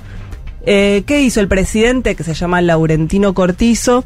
Trató de frenar un poco la escalada de las manifestaciones con el anuncio de una consulta popular. O sea, ya había aprobado la ley y después dijo, bueno, no, Sí. voy a hacer una consulta para ver si quieren aprobar o derogar la ley. El Tribunal Electoral la desestimó, la calle, la calle también. Y un poco con la idea de apaciguar el malestar, el Congreso lo que terminó haciendo fue eh, una moratoria de la minería metálica y acordó dejar en las manos de la Corte Suprema de, de Panamá la decisión sobre este contrato. Entonces, a partir de ahora va a ser la Corte la que tenga que decidir qué se hace y un poco es importante que lo haga la Corte porque si la Corte Suprema lo declara inconstitucional, le da argumentos de defensa ante una demanda multimillonaria de la compañía, Ah, porque también claro, se te puede volver en contra y que esta dice, che, pero hiciste una ley, me firmaste un contrato y después... Sí, sí, me- después de estar en un tribunal de Nueva York llorando Exacto. este y pidiéndole a Panamá que le dé mil millones de dólares.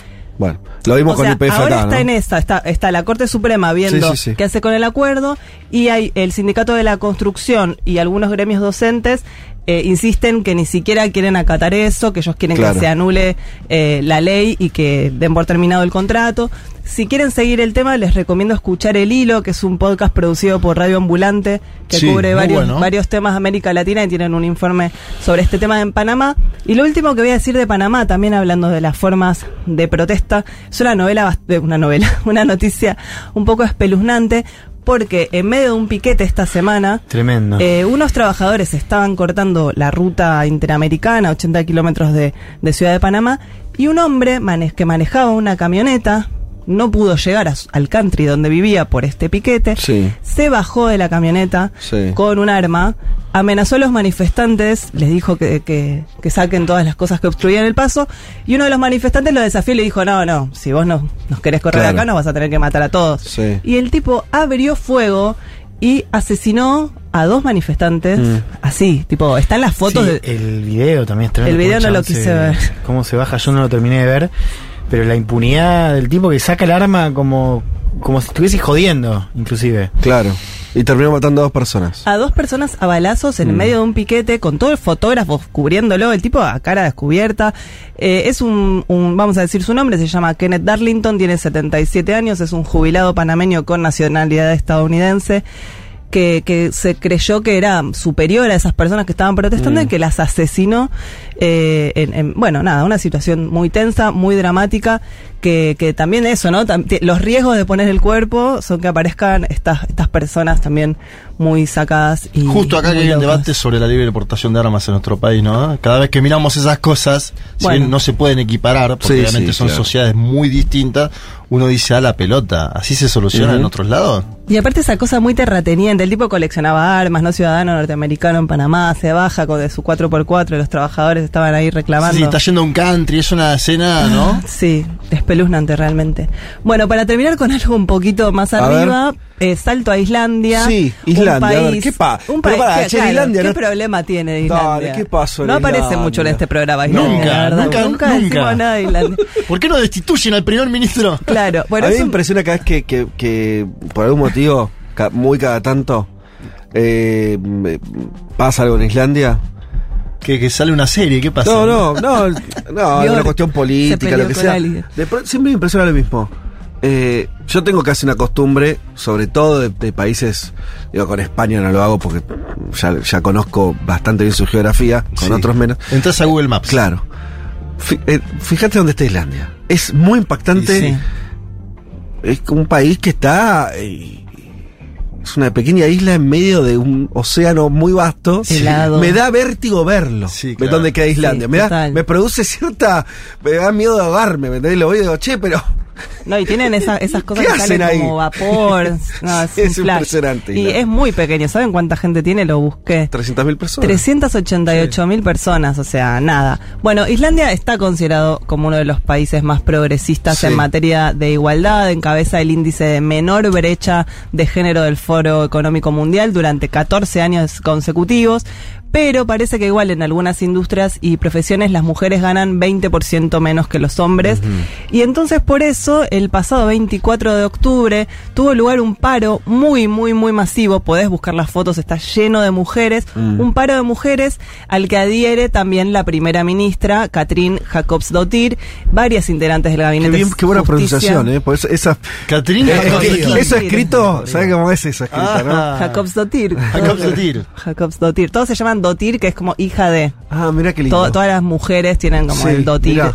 Eh, bueno, Katrin Jacobsdottir, la ministra de Justicia, la de Cultura también, es el Día Libre de la Mujer. O sea, no lo llaman paro, sino como Día Libre. Te tomás el día sin trabajar. Ajá. Era la primera huelga desde 1975. En general. eh, que la- no, no, digo que de, Ah, las, de las mujeres, mujeres. que las mujeres no, no, Sí, te- no sí. se levantaban, digamos.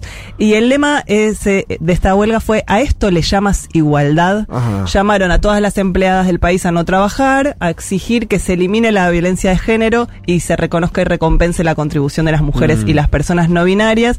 Y, y la verdad que este tema de la violencia de género en estos países pequeños, con muy poca población, es, es muy alta el porcentaje de, de mujeres que, que sufren, es el 40%. Mucho encierro, ¿no? Mucho, mucha vida. Mucho frío, mucho- sí, tal cual. Eh, 40% de las mujeres sufre o sufrió violencia de género o sexual en Islandia, según los datos de la- una misma empresa de relevamiento de allá. Eh, y la verdad que me, me pareció interesante eso, ¿no? Como que en un país que tiene muchos privilegios y en donde tienen un montón de problemas resueltos, también sigue siendo Sí. importante organizarse, salir a la calle y que nada menos que la primera ministra forme parte de, de ese reclamo y, y haga eco de con su propia voz de lo que está pidiendo el movimiento de mujeres de Islandia.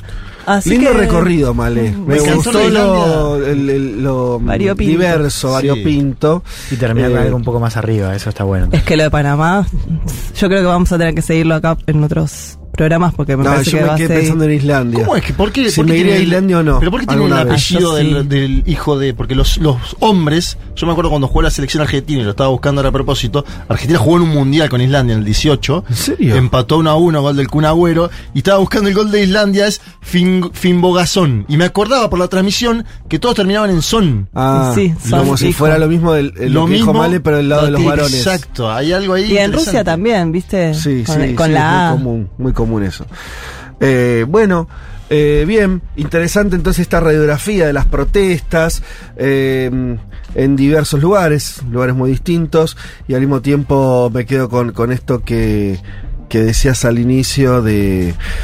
Yo creo, bueno, nosotros lo vimos con la peli de César, ¿no? Cuando que estrenamos, en vez de estrenarla como medio era lo obvio, que eh, hacerlo el canal de YouTube y que cada uno lo vea en forma individual, por así decirlo, o en su casa, o como qui o en realidad, como quiera, Ajá. al estilo de peli, ¿no? Que cada uno vea la película como quiera. Nosotros le dijimos, ¿sabes qué? On no, demand. No vas a ver No. la película como querés. La vas a ver te vamos a obligar casi a que la hagas con otros, a que tengas que organizarte, eh, organizar una proyección.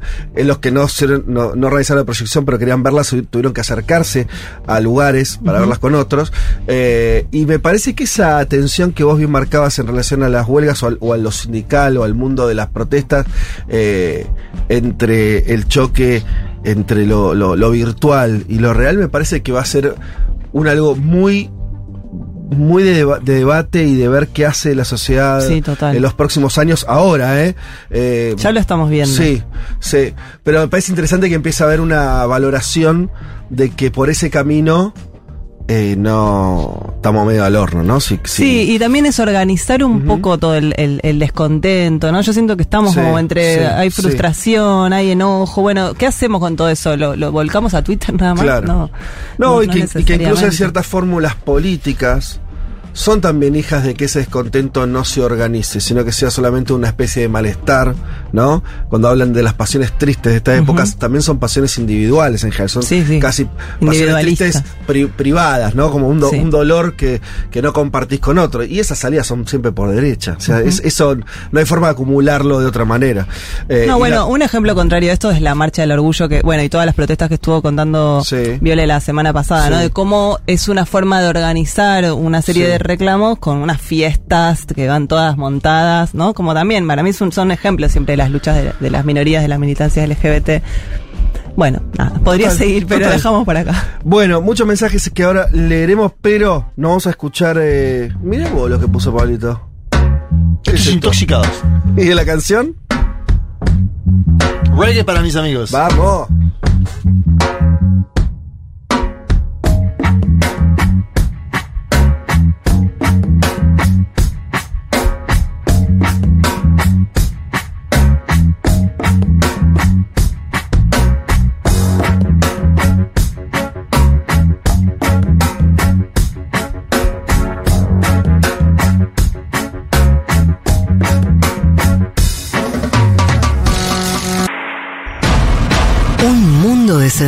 Mundo de sensaciones. El programa que no puede escuchar el Pepe Mujica porque siempre lo interrumpen con alguna visita en su chacra. Futurock FM.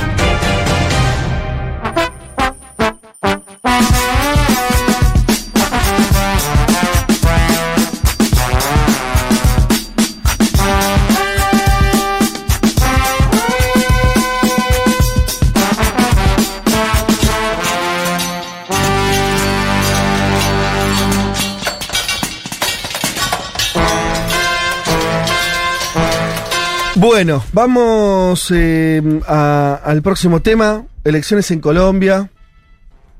Ya adelantaste, Juanma, un mal resultado para el gobierno de Petro. eh, y por ahí me parece que, la pregunta de la columna es, bueno, ¿dónde deja esto a ese gobierno? ¿Cuánto daño le hace o no? Eh, pregunta que tengo yo, ¿emergió algún liderazgo opositor de estas elecciones? Sí. A ver, empezamos. Eh, principales eh, alcaldías del país ganaron candidatos de movimientos de derecha o de centro derecha. Carlos Fernando Galán en Bogotá. Fico, ¿se acuerdan de Fico? Ex candidato presidencial del eh, Uribismo o ligado al Uribismo, ganó la alcaldía de Medellín sacando 73 puntos. Él se consolida como una figura política sí, nacional. Yo creo que sí, que es un, eh, un ya, emergente. ya fue candidato. Y volvió a Medellín y ganó con 73 puntos, que es una barbaridad. Alejandro Eder en Cali, Alejandro Char en Barranquilla, bueno, Sí. distintas, distintos exponentes de la derecha que ganaron alcaldías eh, importantes. Son elecciones diferentes a las presidenciales, porque estas son elecciones obviamente para elegir gobernadores y alcaldes, pero déjenme decirle un dato sobre Bogotá. En Bogotá el año pasado, mayo del 2022, Petro sacó 47 puntos en la presidencial y sacó 58 puntos en la segunda vuelta contra el señor Hernández. ¿Se acuerdan ustedes de Hernández? Ahora les voy a hablar de lo que pasó con, con este hombre. Ahora Bolívar, Gustavo Bolívar, el candidato de Petro, consiguió solo el 32% de los votos, quedando en tercer lugar y perdiendo en primera vuelta. ¿Sí? Es decir, pasa Petro, obviamente está mal trasladarlo en términos politológicos, pero quiero decir, una fuerza política que el año pasado tenía 47 y 58 puntos en la candidatura de Petro sacó en la misma ciudad 32. ¿Sí? Bueno, ahí tenemos algo interesante para analizar. Habló Gustavo Bolívar. Gustavo Bolívar fue este hombre que yo les digo que salió tercero, es un guionista, un señor muy conocido, cercano a Petro, que fue la apuesta de Petro para ganar eh, la alcaldía de Bogotá. Una alcaldía que no era controlada ahora por Petro, pero sí por una mujer eh, progresista, Claudia López.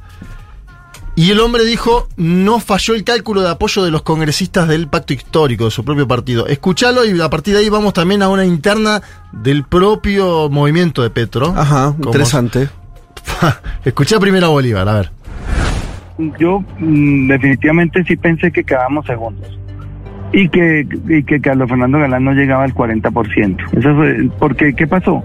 Si usted, se, si usted se da cuenta, la mayoría de congresistas del pacto histórico no estuvieron en mi campaña. Y cuando yo les decía, bueno, me siento solo, me decían, es que estamos en las regiones eh, pues apoyando nuestras candidaturas y eso digamos que ellos tienen razón ahí. Entonces dijeron, apenas pase la primera vuelta, nos vamos para allá. O sea, yo estaba esperando que llegaran todos y iban a llegar a hacer la campaña de segunda vuelta, pero pues no hubo segunda vuelta, entonces nos falló el cálculo. Bien, ahí estaba Gustavo Que lo dejaron solo. Él dice me dejaron solo, ¿no? Eh, ¿Y qué- qué- qué expresa Además eso? Hay, hay una campaña que fue, y esto lo digo viendo un poquito, asesores de comunicación de Gustavo Bolívar, por ejemplo, le dijeron ponete un afiche en inglés para decir que tiene que haber una escuela bilingüe en Bogotá. Ajá. Entonces el tipo puso por ahí una afiche en inglés y no se terminó de entender el mensaje. Claro. el afiche que buscó será algo novedoso, Errores de campaña sería eso. Pero, pero eh, vos eh, señalás y lo hace, el, lo hace el candidato como medio una crítica para adentro, que hay como un ruido ahí en la, en la fuerza de gobierno. Sí, a ver, son 13 movimientos que componen el pacto histórico. 13 movimientos. Claro, son muchos de diversas partes del Sí. país. Hay algunos que ahora dicen, después de perder estas elecciones en términos generales, que tienen que conformar un solo partido unificado. Hoy no es un partido. No, claro, es una coalición. Claro, Sí. pero que, obviamente, es un movimiento político el petrismo, pero tenés... Con Petro como figura recontra excluyente. Sí, pero hay otros que ya se anotan para el 2026. Por ejemplo, Daniel Quintero, que acaba de salir de la alcaldía de Medellín, no, no fue candidato él, decimos que ganó Fico con el 73% de los votos, una animalada. Daniel Quintero esta misma semana dijo que va a ser presidente, candidato a presidente para el 2026. Adelantó su candidatura. País sin reelección. Y algunos dicen, sí, es decir, Gustavo Petro ahí va a tener que, en caso de que sea competitivo, esto y lo otro, elegir algún sucesor. Sí. Y está empezando la fila de nombres. El debate es, ¿por qué discuten Bolívar y Quintero? Que ahora vamos a escuchar los audios, discuten entre sí. ¿Por la elección del 2026 o para ocupar cargos ahora nuevamente si Gustavo Petro en medio de este, no sé si cimbronazo, pero en medio de este momento tiene que hacer algunos cambios De gabinete. de gabinete. Claro, hay, hay una discusión ahí. Obviamente, vos hablas con gente del pacto histórico, del petrismo, y te dicen, la elección no es tan mala. Sí. Yo te digo porque siempre en esto Sí. hay que ir a la fuente. Me dicen, Colombia no es solo Bogotá, Ajá. Tenemos que salir del chip centralista. Pero para, perdieron en, en las en todas las otras ciudades también. Ellos dicen, no teníamos ninguna gobernación propia del pacto Sí. histórico y hoy tenemos tres. Claro. Se cuentan Magdalena, Amazonas y Nariño, obviamente mirando una especie de vaso medio lleno. Sí. Yo creo igual que Petro estaba enfocado, su líbido, y uno lo escuchaba hablar sobre Sí. el metro de Bogotá. Bogotá. En Bogotá. Claro. Pero él tuvo también una disputa con la alcaldesa, con Claudia López, que muchos facturan esa disputa en torno al metro de Bogotá como parte del triunfo de Galán. Dicen, Petro se metió tanto y, y polarizó tanto con Claudia López que la gente dijo, al Claro, candidato de claro. Petro no lo vamos a votar. Además de los escándalos políticos que tuvo El hijo. lo- bueno, sí, por eso. todo- todo el- Imagínate tener semana, todas las semanas Sí. apuntándote, ¿no? Eh, vamos a escuchar a Daniel Quintero, porque Daniel Quintero dice: Yo soy una alternativa para el 2026. Y ya tenemos un petrista que dice que va a ser candidato. Ajá. Y después el otro Bolívar le va a contestar. Escuchar a Quintero, a ver. Toda la gente sabe que somos una alternativa para el 26 y vamos a defender esa alternativa para el 26. Sabemos que nos van a perseguir. Somos una opción joven, disciplinada, que cree la tecnología como la herramienta más poderosa para transformar al país, pero además que ha hecho una batalla dura, firme contra la corrupción, que nos han enfrentado mafias, que nos han enfrentado eh, carteles y que no nos hemos dejado, que nos han perseguido y que aquí estamos. Y en el 26 vamos a dar la guerra. Bueno, debe ser bravo también gobernar Medellín, ¿eh? Esto que él dice, enfrentamos mafias, carteles. Yo no, Mm. no sé cómo es gobernar Medellín, viendo Sí, uno se imagina que son las mismas mafias imaginarias de Vidal. Son, son un poco más. Son un poco más pesadas, ¿no? Sí, sí, de verdad, porque acá en Argentina uno escucha, ¿no? La batalla contra el narcotráfico. Por ahí en Medellín, Sí. de verdad tenés que dar esa batalla. O negociar. Sí, sí. Es un actor político también, el narcotráfico, social, es una mueve- realidad. Mueve muchísimo dinero, construye sociedades, construye canchas Sí. de fútbol, construye gimnasios. ¿Viste el documental de Higuita? No, no lo vi. ¿Vos lo- Excelente. ¿Y hay- Muy buen hay documental. Y hay mucho. Hay mucho porque, bueno, él tiene un vínculo con Pablo Escobar. Claro.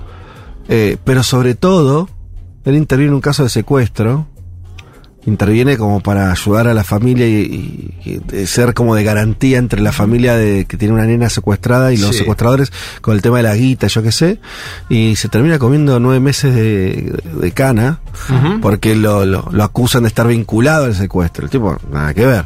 Eh, digo, es un país eh, a través, eso no pasó en los 60, fue Los 90. en los 90. No, no, pero ahora esta misma semana hubo un, el, el padre de un futbolista colombiano de la Premier League, eh, Luis Díaz, fue secuestrado por el ELN Mm. y lo liberaron esta misma semana. Digo, Mirá. que pasó esta semana Sí, y sí, esto se mete también, acordate que Petro decía paz duradera y diálogo con el ELN. Y hay algunos sectores que le dicen, ¿cómo vas a dialogar con esta gente que acaba de secuestrar al padre de un futbolista de la Premier League?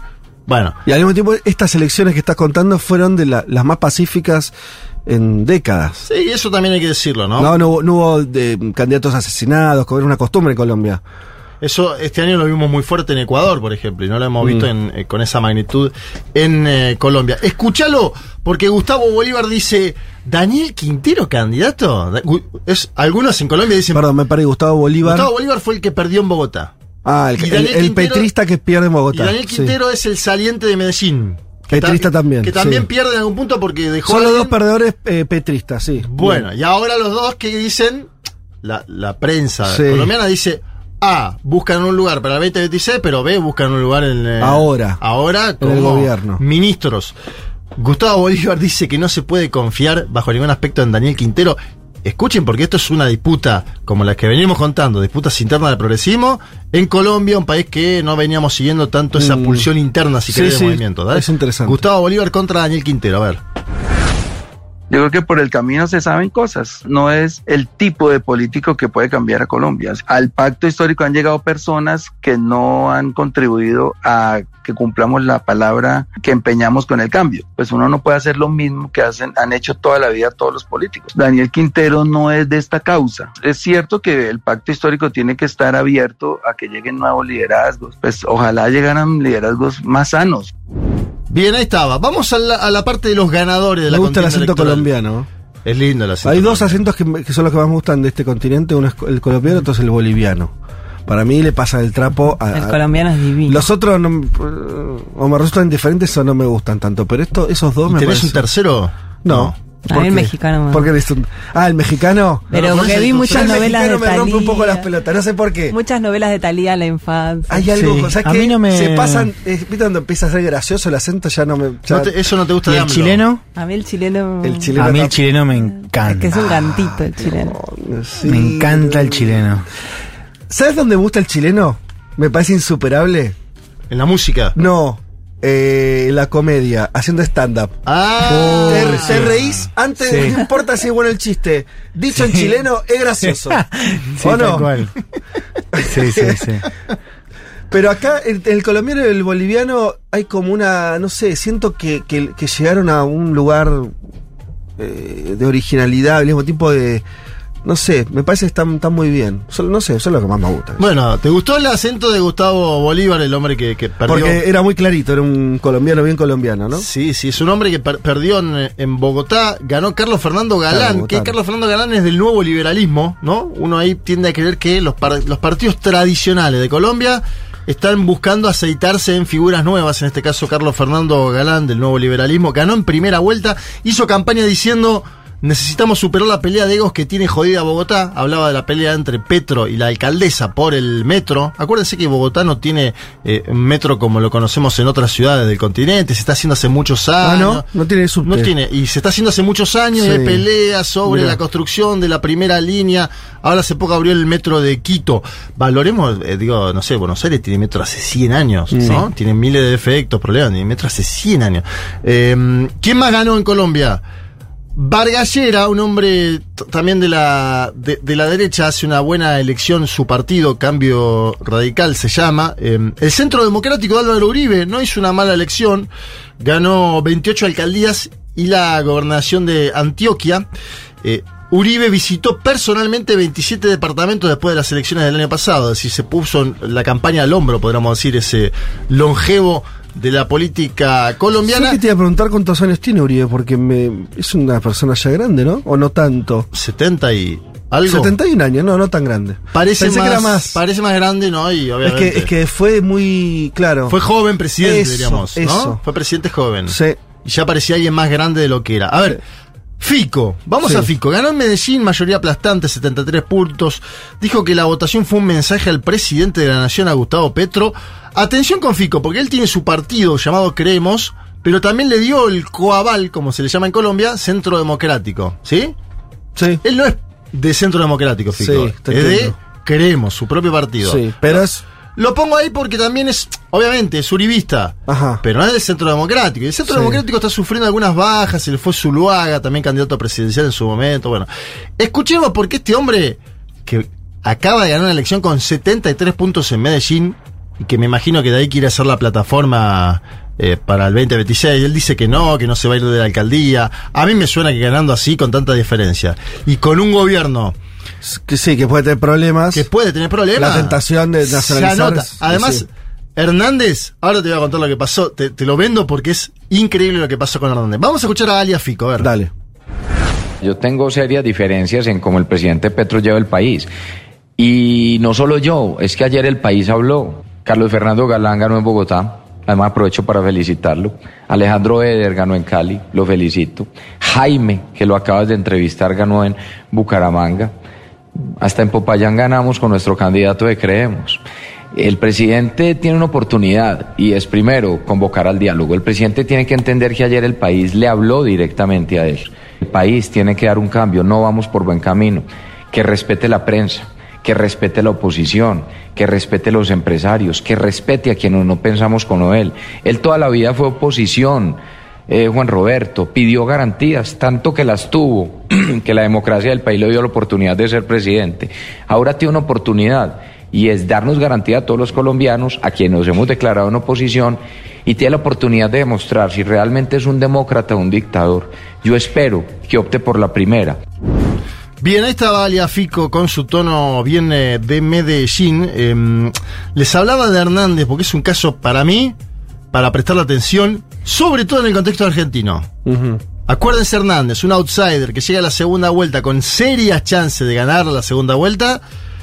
Trastabilla, se conoce un escándalo de una fiesta en los Estados Unidos de América, que, ¿no? Bueno, están las imágenes, no hace falta más que ver las imágenes de ese hombre con mujeres, modelos, alcoholizados, bueno, etcétera. Además, él pide condiciones para el debate y no termina yendo al debate, ¿se acuerdan? Sí. Pedía que sea en su lugar, en Santander, no termina yendo, no se hace el debate. Y No tuvo un Macri que lo ordene, ¿no? eso le faltó al ingeniero. No, porque era, era muy antirivista. él. Claro. Eso le porque faltó. si no Uribe ahí te lo, te lo emprolijaba un Uribe poco. lo y te digo que, ¿no? Bien. Porque, bueno, él llegó a estar, eso no me acuerdo, llegó a estar como favorito en el Era el favorito. ¿Era el favorito? Era el De cada. Hasta la semana antes Sí, de la sí, elección sí. era el favorito. Pero Después pierde. En la última Claro, semana se- hay una se transferencia de votos, se termina desplomando, no va al debate y eso lo- se lo cobran muy caro, ¿no? Mm. Ojo, mirando a la Argentina también, ¿no? Lo del debate. El debate tuvo ahí una incidencia, no se hizo, pero tuvo incidencia igual. Bien, Hernández es de un departamento eh, de Santander, ¿no? Bien. Había sacado 80 puntos, 80 puntos en ese departamento el año pasado, Hernández. Entonces dijo, me anoto primero porque voy a Sí. ser gobernador. Bueno, primero tuvo problemas de salud, de un hombre que... a- Ya a- mayor. Mayor. Más de 80, Segundo, el Consejo Nacional Electoral eh, le anula, esto es algo que pasa en muchos países de América Latina, no en la Argentina, ¿sí? Él tenía sanciones de la Procuraduría, Procuraduría Sí. colombiana en, en menos de cinco años, tres sanciones, entonces el Consejo Electoral dijo, esta candidatura no va. La papeleta siguió estando porque ya estaba impresa. Sí. Bueno, sacó... Quedó en cuarto lugar Ah, mira. quedó en cuarto lugar en Santander. El- es decir, obviamente no se contabilizan esos votos, pero digo, ahí me da la sensación de que hay una aceleración de los tiempos también que tiene que ver con. Él salió mucho de escena después de la elección presidencial, ahora intentó volver, ¿no? Sí. Y bueno, No, no, no, no, no le salió. no le salió y era un tipo que estuvo a punto ¿eh? de ser presidente. A una semana te diría yo. terminó cambiando a último momento. Vamos a la última voz conocida de la política colombiana que les traigo. Nada más y nada menos que la ex candidata presidencial Ingrid Betancourt. Sí, claro. ¿Te acordás? Ex secuestrada por la FARC. Bueno, por eso. Siempre ahí se mete. Y una, una mujer que Y, y una, y una rara, ¿no? De ubicar en el tablero político una mujer que. hoy antipetrista pura. Y. No, pero, pero viste que siempre tenía un perfil también. No era uribista. Sí. Medio como una centro derecha, pero. Bueno, no sé. Siempre fue difícil de, de clasificar. Ella, digo, en este debate, ¿qué pasó con Petro? Si hubo un voto de sanción, porque todavía en Colombia se debate si Petro ganó o perdió. Ajá. Mira. No hay, que, no hay unanimidad en cuanto a que fue castigado su gobierno por estas tres gobernaciones que ganó, bueno, etcétera. Vamos a escuchar a Ingrid Betancourt. Ella dice que sí, que fue una paliza y que ahora habrá que ver cómo sigue el escenario político colombiano. De eso les voy a hablar más adelante. Bueno, yo creo que le dieron una paliza terrible. Es decir, yo creo que el, el país era un país con una apertura hacia la izquierda hace un año, donde realmente los colombianos eh, eh, se dieron la oportunidad de, de votar eh, algo que no habían votado antes, pensando, bueno, necesitamos acabar con la corrupción, necesitamos acabar con la violencia, necesitamos un cambio de tercio. A ver, yo creo que aquí hay un análisis que hay que hacer. Es que el cambio sí lo quiere Colombia. El problema es que no hubo cambio. Hubo, lo que hubo fue peor. Fu- Fuimos como de Guatemala a Guatepeor.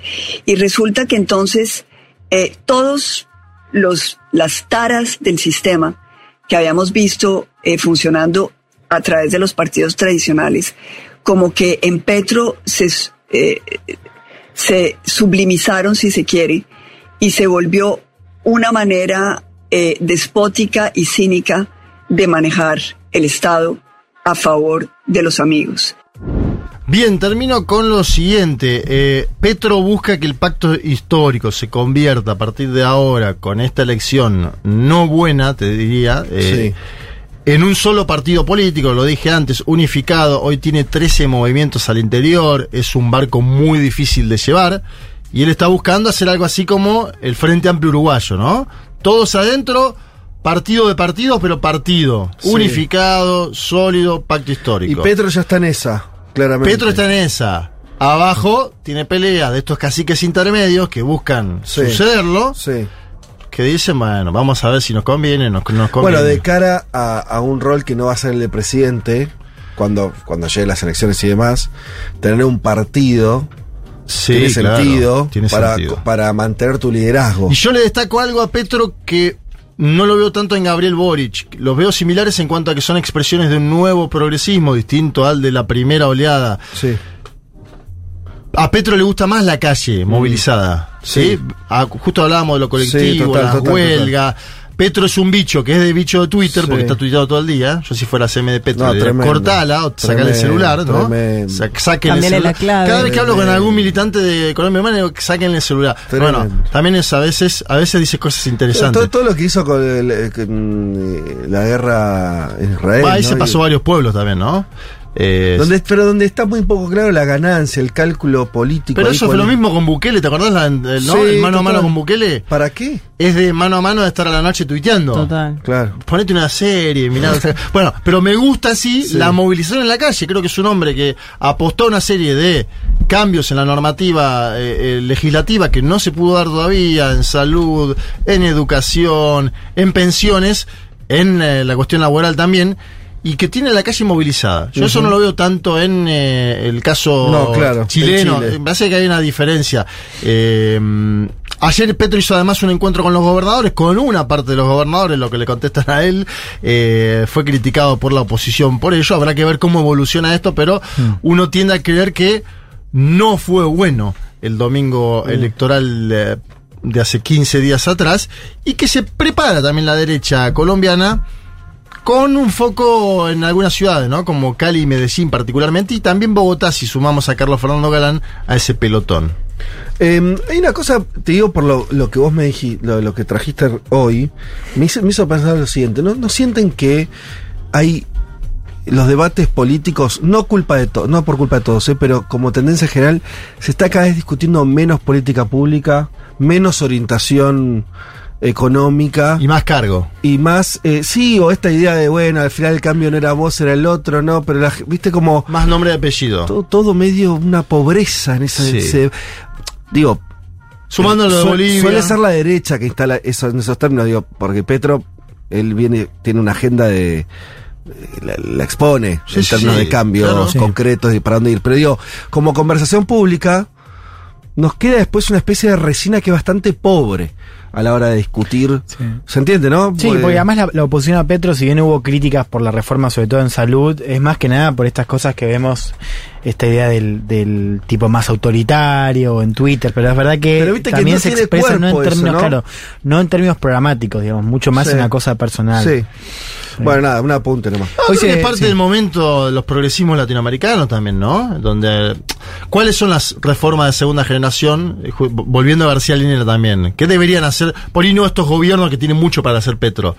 Pero digo, me da la sensación de que las disputas internas, pienso en el caso boliviano en particular, surge de eso. de- no hay una discusión Mm. de qué vamos a hacer, sino una discusión de quién va a hacer. Sí, Claro. Total, total. Hoy que estoy con las recomendaciones a pleno, me leí mm, eh, un, un reportaje que se publica hoy en el país eh, sobre Petro, o sea, Gustavo Petro, el presidente ensimismado, tiene fuentes, de hecho hablan con la hija de Petro que está estudiando en Francia, con gente que fue parte del gobierno, con gente que sigue siendo parte, eh, que está bastante bueno, tiene un, un tono crítico, pero narra un poco el Mm. contexto en el cual se encuentra hoy Petro.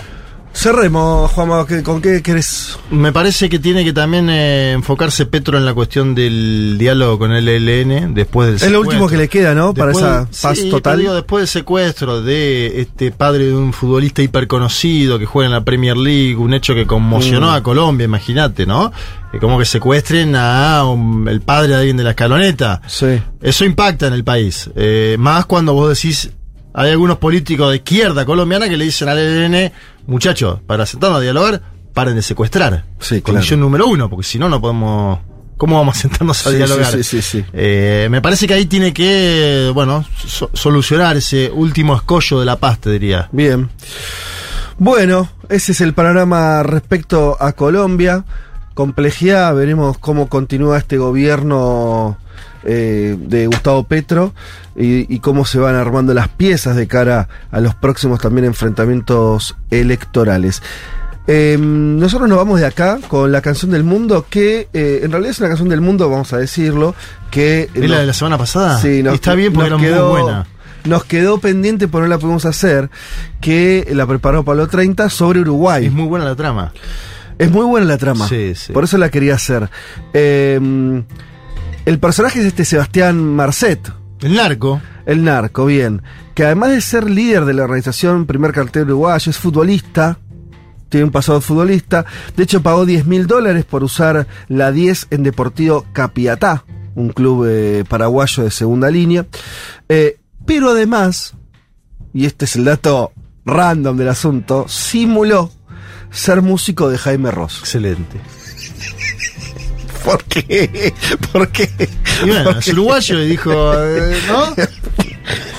Bueno, no me da el perfil, pero bueno. eh, está bien, evidentemente. Mira, a fines de 2019, cuando todavía saltaba por varios países, aunque permanecía mayormente en Bolivia, dos testaferros suyos abrieron en Paraguay la empresa Bastian Productions dedicada a la producción de eventos, según surge de ciertos informes de inteligencia. Esa productora organizó conciertos en Santa Cruz de la Sierra, con artistas muy importantes, Romeo Santos, el Chichi Peralta, bueno, Ron Bay. A la vez, Marcet comenzó a publicitarse en notas de prensa, él mismo, ¿no? Como personaje, eh, en algunas webs, portales web en Ecuador y en Venezuela, como un destacado productor y músico. Cada un runfla de esos que además le gusta. Hay un problema, si vos estás, viste cuando es, sos muy runfla y además te gustan un poco los reflectores, es una mala combinación. Sí. bueno, en una de esas notas señala que eh, se señala que Marcet fue parte de la banda de Jaime Ross. Em, y el texto de hecho copia eh, palabra por palabra una entrevista que dio el músico Nicolás Ibarburu.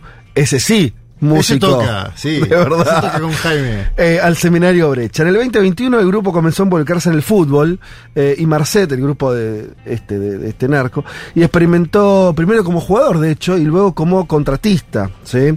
Eh, el primer club en que logró incidir fue justamente este que decíamos, Copiatá, que jugaba en la, en- en la B del fútbol paraguayo y ha sido fundado poquito tiempo antes, un club nuevo. Bueno, entró por ahí. Marcet le regaló dos yates, una quinta y una casa al entrenador de la época. Fuera de escala, ¿no? Imagínate que. Fuera de escala. Imagínate cuando lo sacás, no sos el DT. Estás jugando mal Marcetti y decís, che, se va. Me tengo que sacar. ¿Qué? Eh, eh, disputó seis partidos. En uno de ellos pateó el- un penal y lo erró, obvio.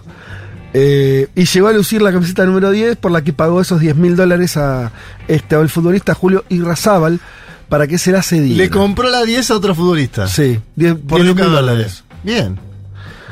Como que guita tenía. Medio que no. Yo leo esto y dice, no. Y sí. Nadie lo aconsejó muy bien, porque está gastando una. un nadie decía, ahí. che, este productor gana muy bien. ¿Qué pasa con los shows que hace? Nada, pasa que es un músico de Jaime Ross. ¿Qué quiere? Toca con Jaime Ross. Eh, nada mejor que cerrar esta historia, nos dice Pablo, de película, con el emblema nacional. Eh, cuando sale a la cancha Uruguay, estamos hablando de Jaime Ross y su canción Cuando juega Uruguay.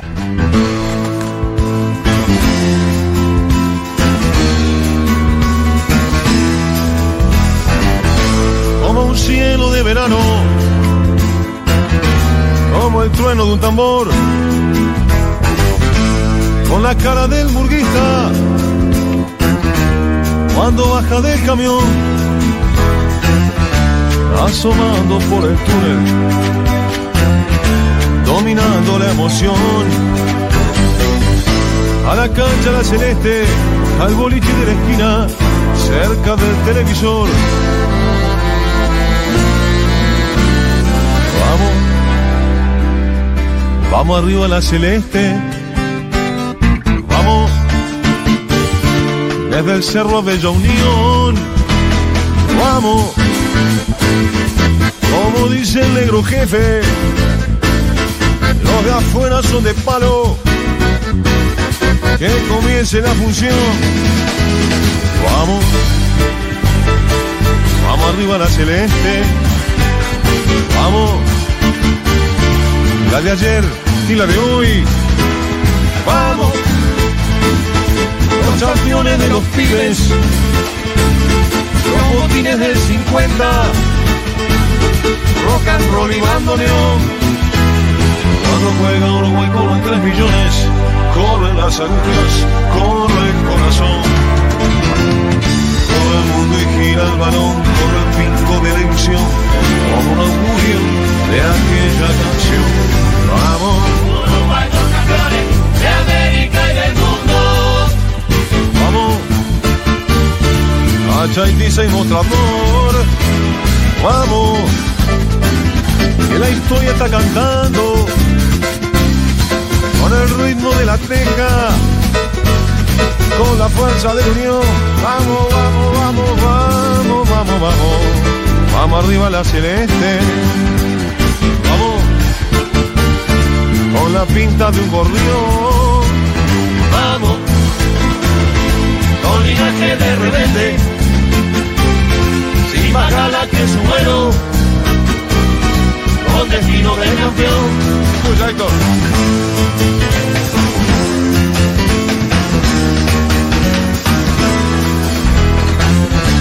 Asomando por el túnel,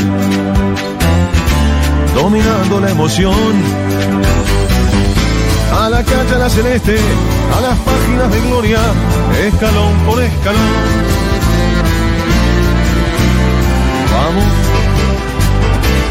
Vamos, arriba a la celeste, vamos, desde el cerro de Unión, vamos como dice el negro jefe. Los de afuera son de palo. Que comience la función. Vamos, vamos, vamos, vamos, vamos, vamos, vamos arriba. Vamos arriba la celeste. Vamos. La de ayer y la de hoy. Vamos. Que la copa está preciosa. La tribuna la reclama. Uruguay que no orinó. Vamos, vamos, vamos, vamos, vamos arriba. Vamos arriba. Vamos arriba la celeste. Vamos. Vamos, vamos. Desde el cerro de la Unión. Vamos. Como dice el negro jefe. Los de palo. Que comience la función. Vamos, vamos, vamos, vamos, vamos, vamos arriba. Vamos arriba la celeste. Vamos. Vamos, vamos. La de ayer y la de hoy. Vamos. Los campeones de los pibes. Los botines del 50. Rock and roll y Una solución argentina para los problemas del mundo.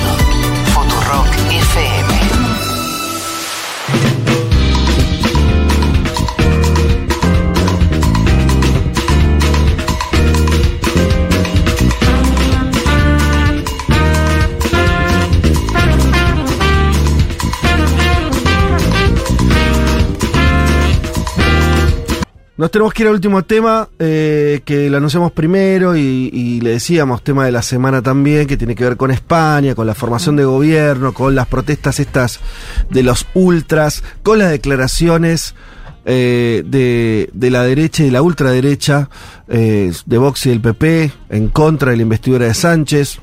Eh, ¿Por dónde querés agarrar, Juan? A ver, vamos primero con la noticia, ¿no? Hay gobierno progresista en España, Sánchez consigue el apoyo del independentismo catalán, sobre todo derecha, y el jueves va a ser investido presidente, si no es el jueves es el viernes, pero ya está eh, cerrado para que sea Pero la por semana más, próxima. Sí. no tan ajustadamente.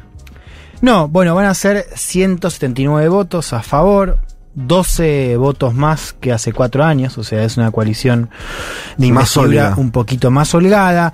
Eh, además de Junts y de Esquerra Republicana, que son las dos patas del independentismo, una de derecha y otra de izquierda, está el Partido Nacionalista Vasco, está Bildu también eh, del País Vasco, está Coalición Cuana- Canaria, que Mm, esa es la novedad eh, Coalición Canarias es aliado del PP en algunos eh, gobiernos autonómicos. Votó a favor de Feijó en, la, en el voto que le hemos contado acá, Sí. digamos, el voto eh, que Feijó termina perdiendo. Eh, eh, una sola diputada ahí, pero el PSOE hizo especial hincapié en conseguir el apoyo de la coalición, como justamente para mostrar esta apertura, ¿no? Eh, en la que se encuentran partidos tanto de izquierda como de derecha de carácter regional. A ver, la piedra angular del acuerdo es el pacto entre el PSOE y Junts eh, por la amnistía a los presos por el referéndum de 2017 en Cataluña, ¿no? Eh, ya me perdí un poco sí. de reactualizar porque yo me perdí y, y supongo que muchos oyentes también. ¿Quiénes quedan presos? Hay muchos que habían sido liberados, o sea, No, ¿cómo había habido un eso? indulto y ahora se negociaba la amnistía que va a alcanzar a más personas. O sea, era un indulto, el primero de Sánchez, a un grupo de líderes. En este caso se habla de una amnistía, va a haber mucha más gente involucrada. Que, que hoy está presa. Que hoy está O presa. procesados, hay también Ah, procesados. claro, o claro. procesados, es- efectivamente. El caso de Puigdemont, que es el líder de Junts eh, en el exilio, él está en Bruselas, todavía está por verse porque él no tiene un juicio. Él se exilió un día después eh, de ser notificado. No se sabe qué va a pasar. Por lo pronto, la ley de amnistía va a tener un alcance mayor. eh, va a alcanzar a civiles, va a alcanzar a políticos, también a policías, digamos, todos los involucrados en eh, tanto las consultas de 2014 como el referéndum de 2017 van a ser Claro. alcanzados por la ley de amnistía. Un acuerdo que desató, y lo contamos al comienzo del programa, una revuelta callejera liderada por la extrema derecha. Hace un rato, les decía, terminó la convocatoria oficial del Partido Popular en Madrid y en otras ciudades de España. Una parte de esas demostraciones terminaron con ataques o protestas a las afueras de la sede del PSOE, tanto en Madrid como en el resto de España. O sea, una protesta que arranca convocada por el Partido Popular, se, eh, una porción se va hacia la sede del PSOE, en ese marco con más presencia eh, de la extrema derecha. Y acá hablamos de Vox, pero también de grupos fascistas, falangistas, que son parte también de este movimiento que vamos a ver hacia dónde va. Yo les decía, se habla de un 12N como un nuevo movimiento de indignados. Eh, el diario Es habla de cientos de miles de personas, con lo cual es un número significativo. Y, la, y, y las Sí. protestas que se repiten todos los días, ¿no? Porque Y- no es una, sí, sino ya, que hay un ejercicio sí, ahí. Tenemos como nueve días de protestas. Esta es la más importante desde el anuncio. Vamos a ver qué pasa el jueves, cuando se vote la investidura. investidura de Pedro Sánchez. Una cosa que Sí. es que allá muchas veces hacen las manifestaciones los domingos, Ajá. justamente para no interferir en el Tránsito. en el tránsito, en las actividades laborales de las personas. Yo estuve en España hace un mes y hubo una de estas marchas en, en Barcelona mientras yo estaba caminando. Y era todo el domingo, toda la actividad re tranquila y la marcha Claro, concentrada claro. haciendo quilombo en un par de, de cuadras. Me parece curioso, como Sí. esto de las formas de protesta Claro, claro. también, ¿no? Total. Vamos a ver qué pasa el jueves, pues Sí. no va a ser Sí, un sí. día feriado. Eh, vamos a ver qué pasa con la protesta de las derechas. A ver, empiezo por el acuerdo, eh, que es interesante, tiene algunos puntos eh, relevantes. Primero, un apunte. Lo que hay es el acuerdo político. No está la ley de amnistía que se presenta mañana. Por eso no se sabe cuál va a ser el alcance real, porque la ley no está y porque además, aun cuando haya ley, va a ser la justicia que en base a esa ley disponga de cada uno de estos casos involucrados. Ah. ¿Se entiende? O sea, termina siendo la justicia quien, quien el Poder Judicial el que libera o el... Sí, hay una ley, esa es la, la Sí. diferencia, una ley de amnistía, ¿Qué parte va a pasar en el Congreso? Porque están los votos. claro. Eso Pero- se presenta a partir de mañana.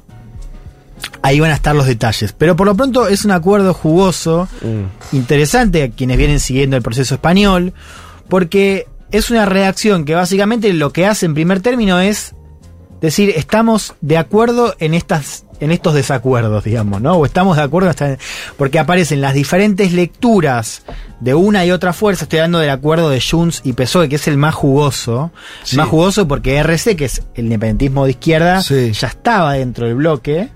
Ajá. La gran incógnita durante estos meses fue el rol del independentismo de derecha, que una parte estaba muy reacio a pactar con el PSOE. Bueno, aparecen estas miradas, por ejemplo, en torno al referéndum. Ahí se aclara que el PSOE lo considera ideal. El eh, Junts lo considera una herramienta eh, legítima, para decirlo rápido.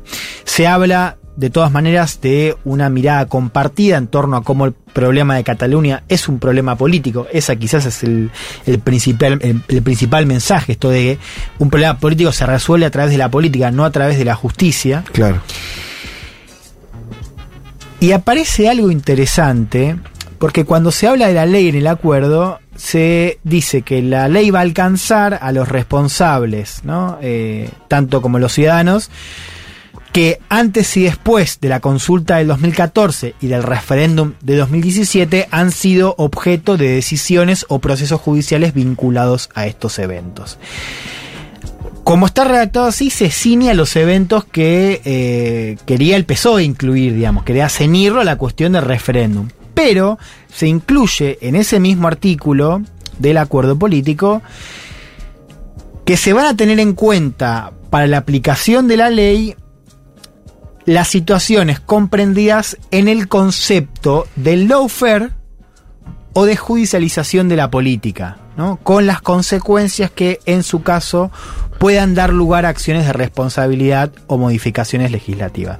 ¿Por qué es importante esto? Primero ya uno puede advertir la proliferación del concepto lawfare Sí. en Donald Trump en Estados Unidos, en Bibi Netanyahu en Israel Sí. eh, y acá en Argentina o en Sí. Ecuador, donde sea, digo, se entiende cómo se ha masificado. Pero esto es importante porque hay algunos líderes eh, independentistas que denuncian que a raíz de su rol en el referéndum han sido objeto de persecución judicial y están o presos o procesados por hechos, qué sé yo, lavado de activos, eh, tráfico de influencias, evasión fiscal, que según su narrativa, a ellos los, los, los inventan estos cargos por haber sido parte del referéndum. Claro, como, perdón. O como si hubiera habido una persecución Claro. política a partir de- del intento de independencia, una persecución política, ah, pero, pero que no entraba en las figuras más, más ligadas a los eventos que, que, que era sedición, Claro. eh, golpes, no sé, no, no me acuerdo qué figura utilizó el Estado español, pero hubo Sí, un par ahí. sedición, sedición, rebelión. Claro, está bien, es interesante eso. Bueno, eh, y entonces habla- figura en, en, en el la- acuerdo político, se Sí, habla de lawfare. Eh, nadie entiende el impacto jurídico que va a tener porque eso está por verse, pero por lo pronto es parte de la redacción del acuerdo. Eh, al final se dice que Junts va a votar por el sí en bloque, por el sí a la investidura de Sánchez, y también se alude a la estabilidad de la legislatura sujeta a los avances y al cumplimiento de los acuerdos. ¿Por qué es importante esto? Sí, sí. porque uno ve el, el bloque de investidura y dice, bueno, Sánchez va a ser electo presidente, va a ser investido presidente, la va a tener muy complicada en términos de gobernabilidad, porque para pasar, por ejemplo, los presupuestos va a tener que negociar con los catalanes. Mm. Bueno, el acuerdo menciona a la cuestión de la estabilidad. Esto, lo que se dice en España es que la- el, el acuerdo, la negociación, incluye también un acuerdo para mantener el gobierno, o sea, no Claro. solamente para acceder Sánchez al gobierno, sino para mantenerlo. Pero fíjense, les voy a pasar un audio ahora de eh, Carles Puigdemont, el líder en el exilio de Junts, donde Puigdemont recibe la noticia del acuerdo, habla justamente sobre esta preponderancia de la mirada política, pero dice también que la estabilidad del gobierno, y, habla de presupuesto, dice, va a quedar atada a que se cumplan Mm. los acuerdos que se va a hacer por separado y se va a hacer periódicamente, digamos, no es que va a ser una cosa que una vez pactamos y ya. Escuchemos a Puigdemont hablando en catalán, si hace falta lo traducimos. Dale. És una manera de retornar a la política allò que és de la política. Una amnistia que no pot excloure tampoc les víctimes de la guerra bruta de les que l'estat espanyol mena contra l'independentisme des de fa anys, amb alguns episodis coneguts, però amb d'altres que coneixerem a través de les comissions parlamentàries creades sobre, per saber la veritat. Perquè les víctimes tenen, tenim, el dret a saber la veritat. L'estabilitat del govern, de la legislatura, sobretot temes com els pressupostos i altres projectes rellevants que el govern remeti a les Corts, sorgirà i penjarà d'una negociació permanent que tingui resultats i que es vagin complint al llarg de la legislatura. ¿Se entiende? Sí. Sí, que cuando al catalán le agregas las letras que le faltan, se entiende. Sí. A ver, al final decía la estabilidad del gobierno, de la legislatura, sobre todo en temas como presupuesto, surgirá y dependerá de una negociación permanente que haga cumplir el acuerdo de legislatura. ¿No? Eh, y antes hablaba sobre estos episodios que se van a conocer a través de las comisiones parlamentarias, ahí explicando un poco el contexto de esta aparición del lawfare en el acuerdo. Eh, a ver, tema importante para seguir de acá en más, digo, más allá de la investidura de Sánchez. Con la incorporación de Junts como un actor relevante del bloque de investidura, los votos independentistas salen cada vez más caros de acá en adelante. Eh, en parte porque la mayoría es más precaria, pero también porque, a ver, hay que empezar a leer ahora el futuro del gobierno de Sánchez en las diferentes internas que van a tener estos partidos hacia el interior de sus regiones. Dicho de otra manera, Junts, que es la derecha del independentismo, va a competir contra la izquierda republicana. ¿no? Sí. Eh, o sea, está legitimado de vuelta Junts como un actor nacional y eh, ahí eh, van a pelear el liderazgo de Cataluña, hoy más hegemonizado por la izquierda republicana, y ahí el vínculo con el gobierno va a ser clave, ¿no? Porque, a ver, ¿quién, ¿quién ganó más? O sea, ¿quién de los dos actores le dio más Sí. cosas a Cataluña? Bueno, Sí. ahí me parece que tenemos un punto importante. En el País Vasco también, porque ahí compiten el Partido Nacionalista. Vasco, más conservador, con Bildu, ¿no? Más desde la izquierda. O sea, eso tenemos que seguirlo de cerca. Estos votos ahora, sobre todo en Cataluña, son más caros, van a ser más caros para Sánchez. Pero vamos rápidamente al otro actor, que es la derecha, eh, con esta narrativa que se viene cocinando ya hace Perdón, un tiempo. antes de que Sí. te metas con la derecha, para cerrar esto. Vos ves un escenario porque también eh, después del 2017, el 2017 fue como el- la culminación de todo un proceso de movilización y, y de construcción política pensando en, en un objetivo máxima que era justamente la independencia de Cataluña, ¿no? Eso, sabemos, no se, no se produce, fracasa, se impone eh, eh, el Estado español, escenas eh, como vimos del referéndum, también con, con- utilizando a la policía, bueno, después los líderes eh, presos o exiliados, perseguidos y demás. Ahora, ¿Ves posible que, el- que el- en el escenario así más o menos próximo reviva esa llama, no sé si exactamente independentista o, o sí, porque me parece que es un poco lo que unifica, Sí. digo, como que es, también se vuelva a legitimar ese objetivo de máxima, porque Eh, venía medio de capa caída el independentismo. Sí, no, yo creo que no, y creo que un poco Ah, ¿no? lo que dice en España es que de alguna manera Junts blanquea lo que ya venía procesando hacia adentro, digamos, ¿Qué que, es? era- que- que es otro momento político. De hecho, vos fíjate que en esta semana, en el Parlamento de Cataluña, se difundió una moción, la presentó eh, la CUP, que se acuerdan de la CUP, era la tercera más pata, izquierda más todavía. anticapitalista, Sí. bien independentista, Sí. eh, habló de un referéndum unilateral y eh, le bajó, o sea, tanto Esquerra como Junts eh, se abstuvieron, digamos, marcando algo lógico por, por la negociación que estaban dando con el PSOE, pero digamos, ya lo que vemos es eh, que hay una aceptación de los dos principales bloques en Cataluña de que el momento para mm, un referéndum ya pasó, digamos, están en otro momento político. Mm. Eh, ahora, a mediano plazo hay que ver, porque sí me parece que vamos a tener más presencia de discusiones en torno a la cuestión de la autonomía, del autogobierno, que ya está, digamos, ya está presente, ya sucede también en la práctica, vamos a ver qué otras cosas pueden aparecer. Y también hay que ver cómo, o sea, que una cosa es, si vos tenés cuatro años de gobierno inestable, pero más o menos acomodado entre eh, Sánchez y los catalanes, eh, independentistas, otra cosa es si tenés una ruptura, no sé, en un año, dos años, y ahí me parece que vamos a ver cómo se reconfigura, sobre todo para ver la cuestión interna. Bien. Pero por lo pronto no estás viendo un momento de revival, de, De auge de- Sí. del independentismo. De hecho, ellos plantean en la mesa de negociación el tema del plebiscito para que salga el de la amnistía.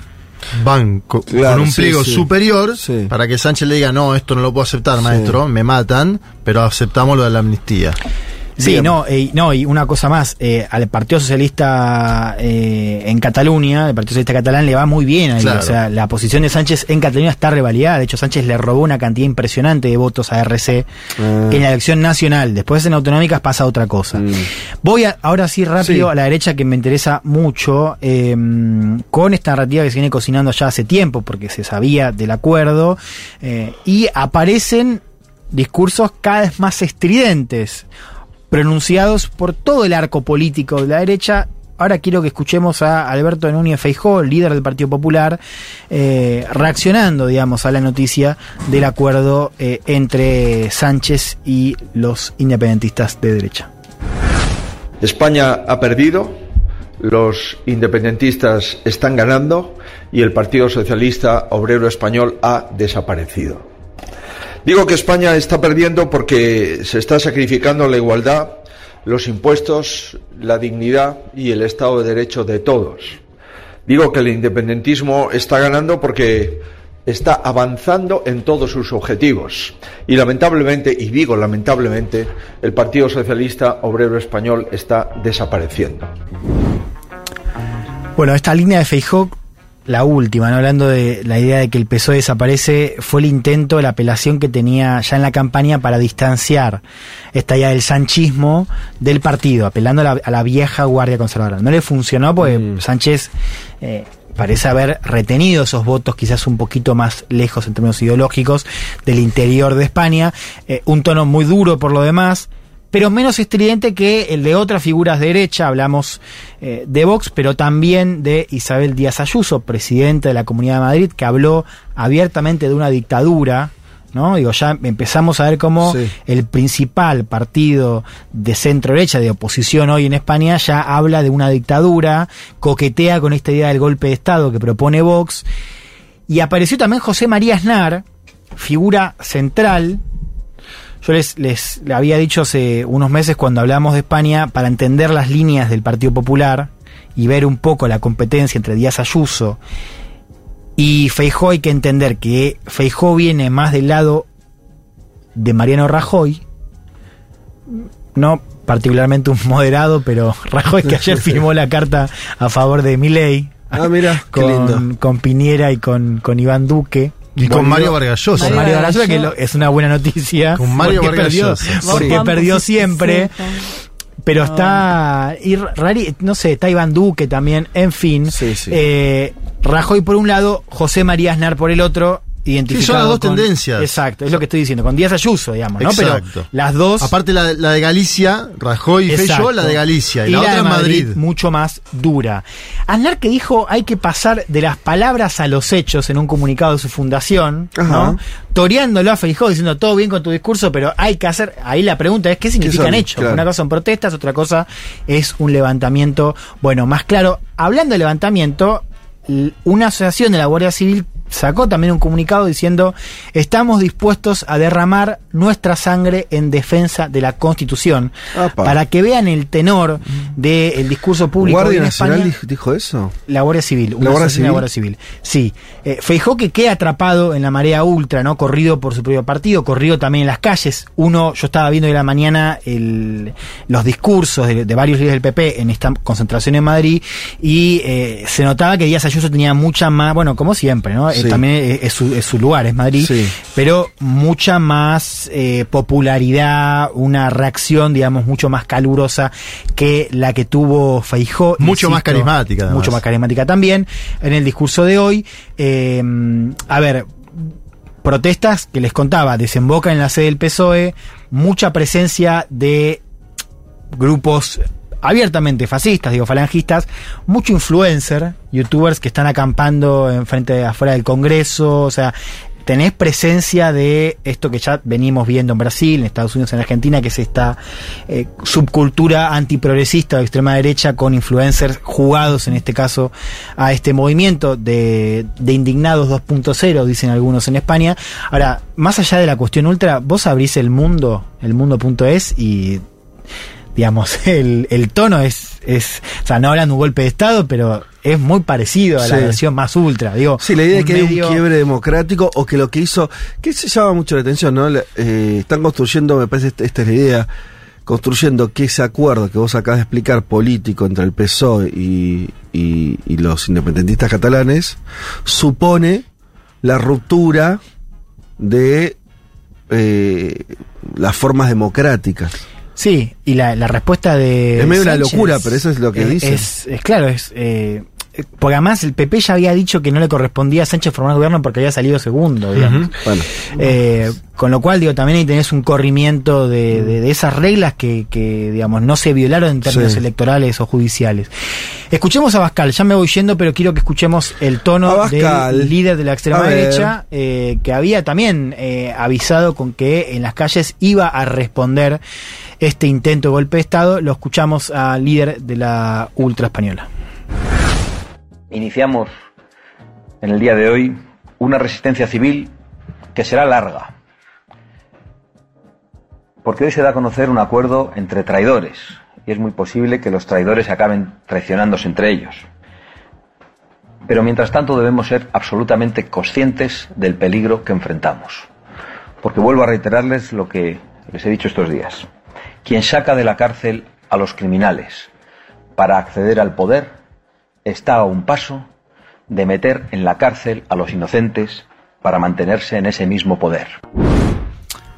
Bueno, ¿no? Eh, importante esto que sea el comienzo, la idea de eh, la resistencia civil, ¿no? Eh, fuerte, ¿no? En términos de eh, cómo se enmarca el movimiento de protesta ahora en España. Eh, ¿Tendrá que ver con que son derechas que no tienen forma de ofrecer... yo pienso, no sé, eh, los años que el, PSOE, por ejemplo, estaba en la oposición del gobierno del PP, eh, que, o sea, funcionaba en términos de, de- o sea, hacía política, intentaba acumular, eh, pensando en la próxima elección, entonces, qué sé yo, eran, era una oposición muy, o sea, fuerte, pero entendía que que su ganancia estaba en construir políticamente para ganar la, la elección que venga.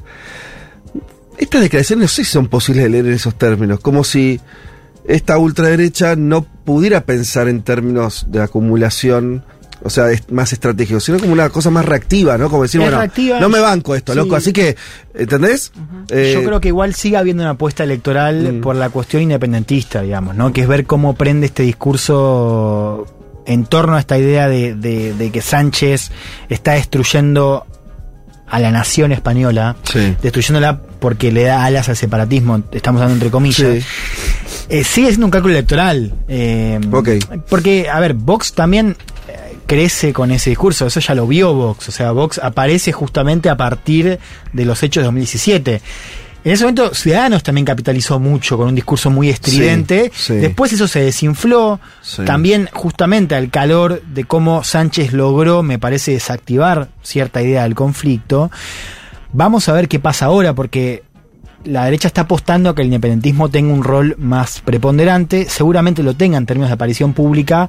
Ahora, si no hay mucha novedad en la cuestión territorial, o sea, si realmente no hay una amenaza de otro 1 de octubre de 2017, es difícil ver cómo eso va a tener un impacto electoral concreto. Ahora, para pensar el vínculo con la centro derecha, acá vuelve a aparecer esto que, mm, que venimos contando, digamos, cómo Feijó aparece muy corrido, muy, muy disuelto su discurso en la cuestión ultra, y, a- y se refuerza, paradójicamente o no, el discurso de Sánchez, que es, mirá, yo te estoy mostrando cómo puedo pactar con todos y vos solamente puedes pactar con, con Vox.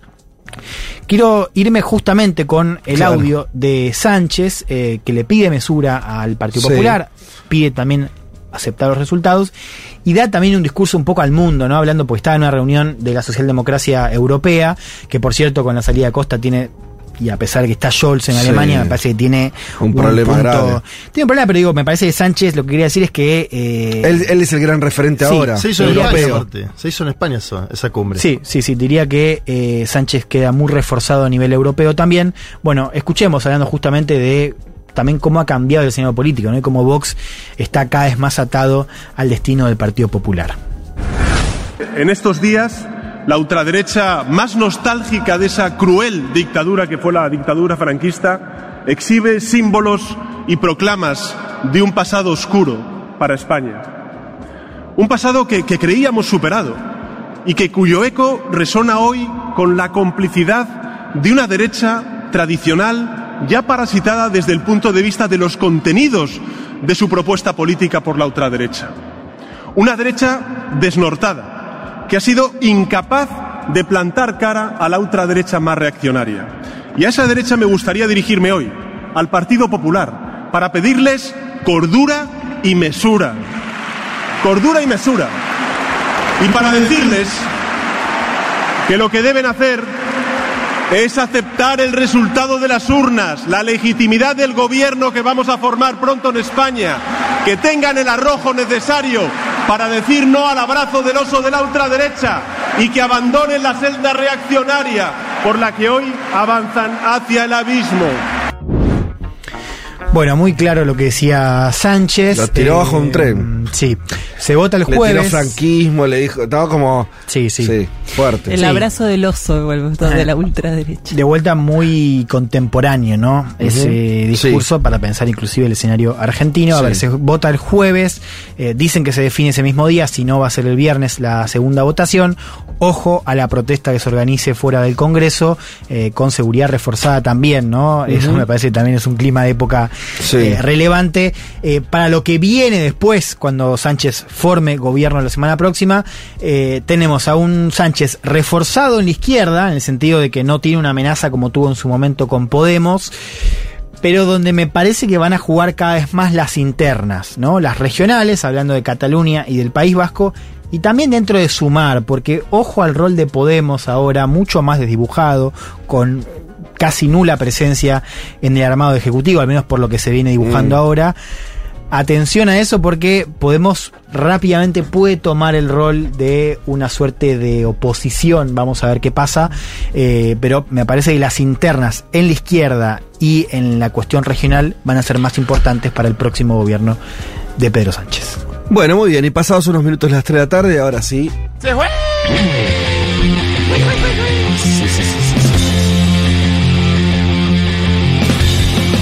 Eh, señoras y señores, eh, muchas tardes y buenas gracias. Y así, con tono español, nos despedimos de este programa. Eh, les agradecemos a los que estuvieron escuchando, que nos quedaron unos cuantos mensajes por leer. Para solamente voy a decir, para los que estaban eh, nerviosos por la indefinición de ciertas pastas que se estaban cocinando en Quilmes, nos llegó de parte de su autor que eran torteletis. Ah, bien. Torteletes. No se consigue tanto en las fábricas de pasta. Son con, eh, viene con salsa boloñesa, un montón de queso y un pedazo de carne de estofado. Mm, Bueno, ahí sí, la siesta que te viene después del... dos- el estofado. Es todo positivo, el plato y siesta. Che, bueno, eh, nos despedimos hasta el domingo que viene. ¿Qué domingo el que viene? Última ¿Qué semana. pasa? ¿Qué hay, che? Uh, ¿Qué hay? A el domingo juntar que fuerzas. viene? A juntar fuerzas porque esta semana va a ser... Oh, chico. Bueno, igual hay veda desde el jueves, ahí hay dos días de descanso. Sí, sí, sí. Igual creo que, que- que están todos ajustando sus últimos contactos familiares y amistades, votos que hay que dar vuelta, Esa micromilitancia. tíos que hay que decirle de última quédate en tu casa y no votes, otros por ahí terminar de que terminen viendo la, la conveniencia de que no gane mi ley. Yo ya iría a la cosa más simple. ¿Vos querés que, haya hiperinflación a partir del lunes que viene? Yo no. No. Exacto, es un buen argumento. Va, voy ¿Qué, pa- ahí, eh. qué pasó después de las PASO? Voy ahí, eh. incertidumbre. ¿Qué pasó después de las generales? Ninguna incertidumbre. Sí. Elegí la semana que viene, no elijas el domingo. Y el, Claro. y el lunes, y si gana mi ley, todavía no se está hablando tanto de esto, pero para mí se viene un descalabro. Eso hay que- pero inmediato, ¿eh? Sí, sí, sí, sí, inmediato, au- casi te diría automático. Eh, así que bueno, sumamos ese argumento para eh, los que estén en, en esa cruzada de, ir convenciendo a, a los que se pueda de que no gane el fascismo en la Argentina. No va a ganar, no va a ganar, se van a quedar con las ganas. Hasta el domingo que viene, pásela bien, chau.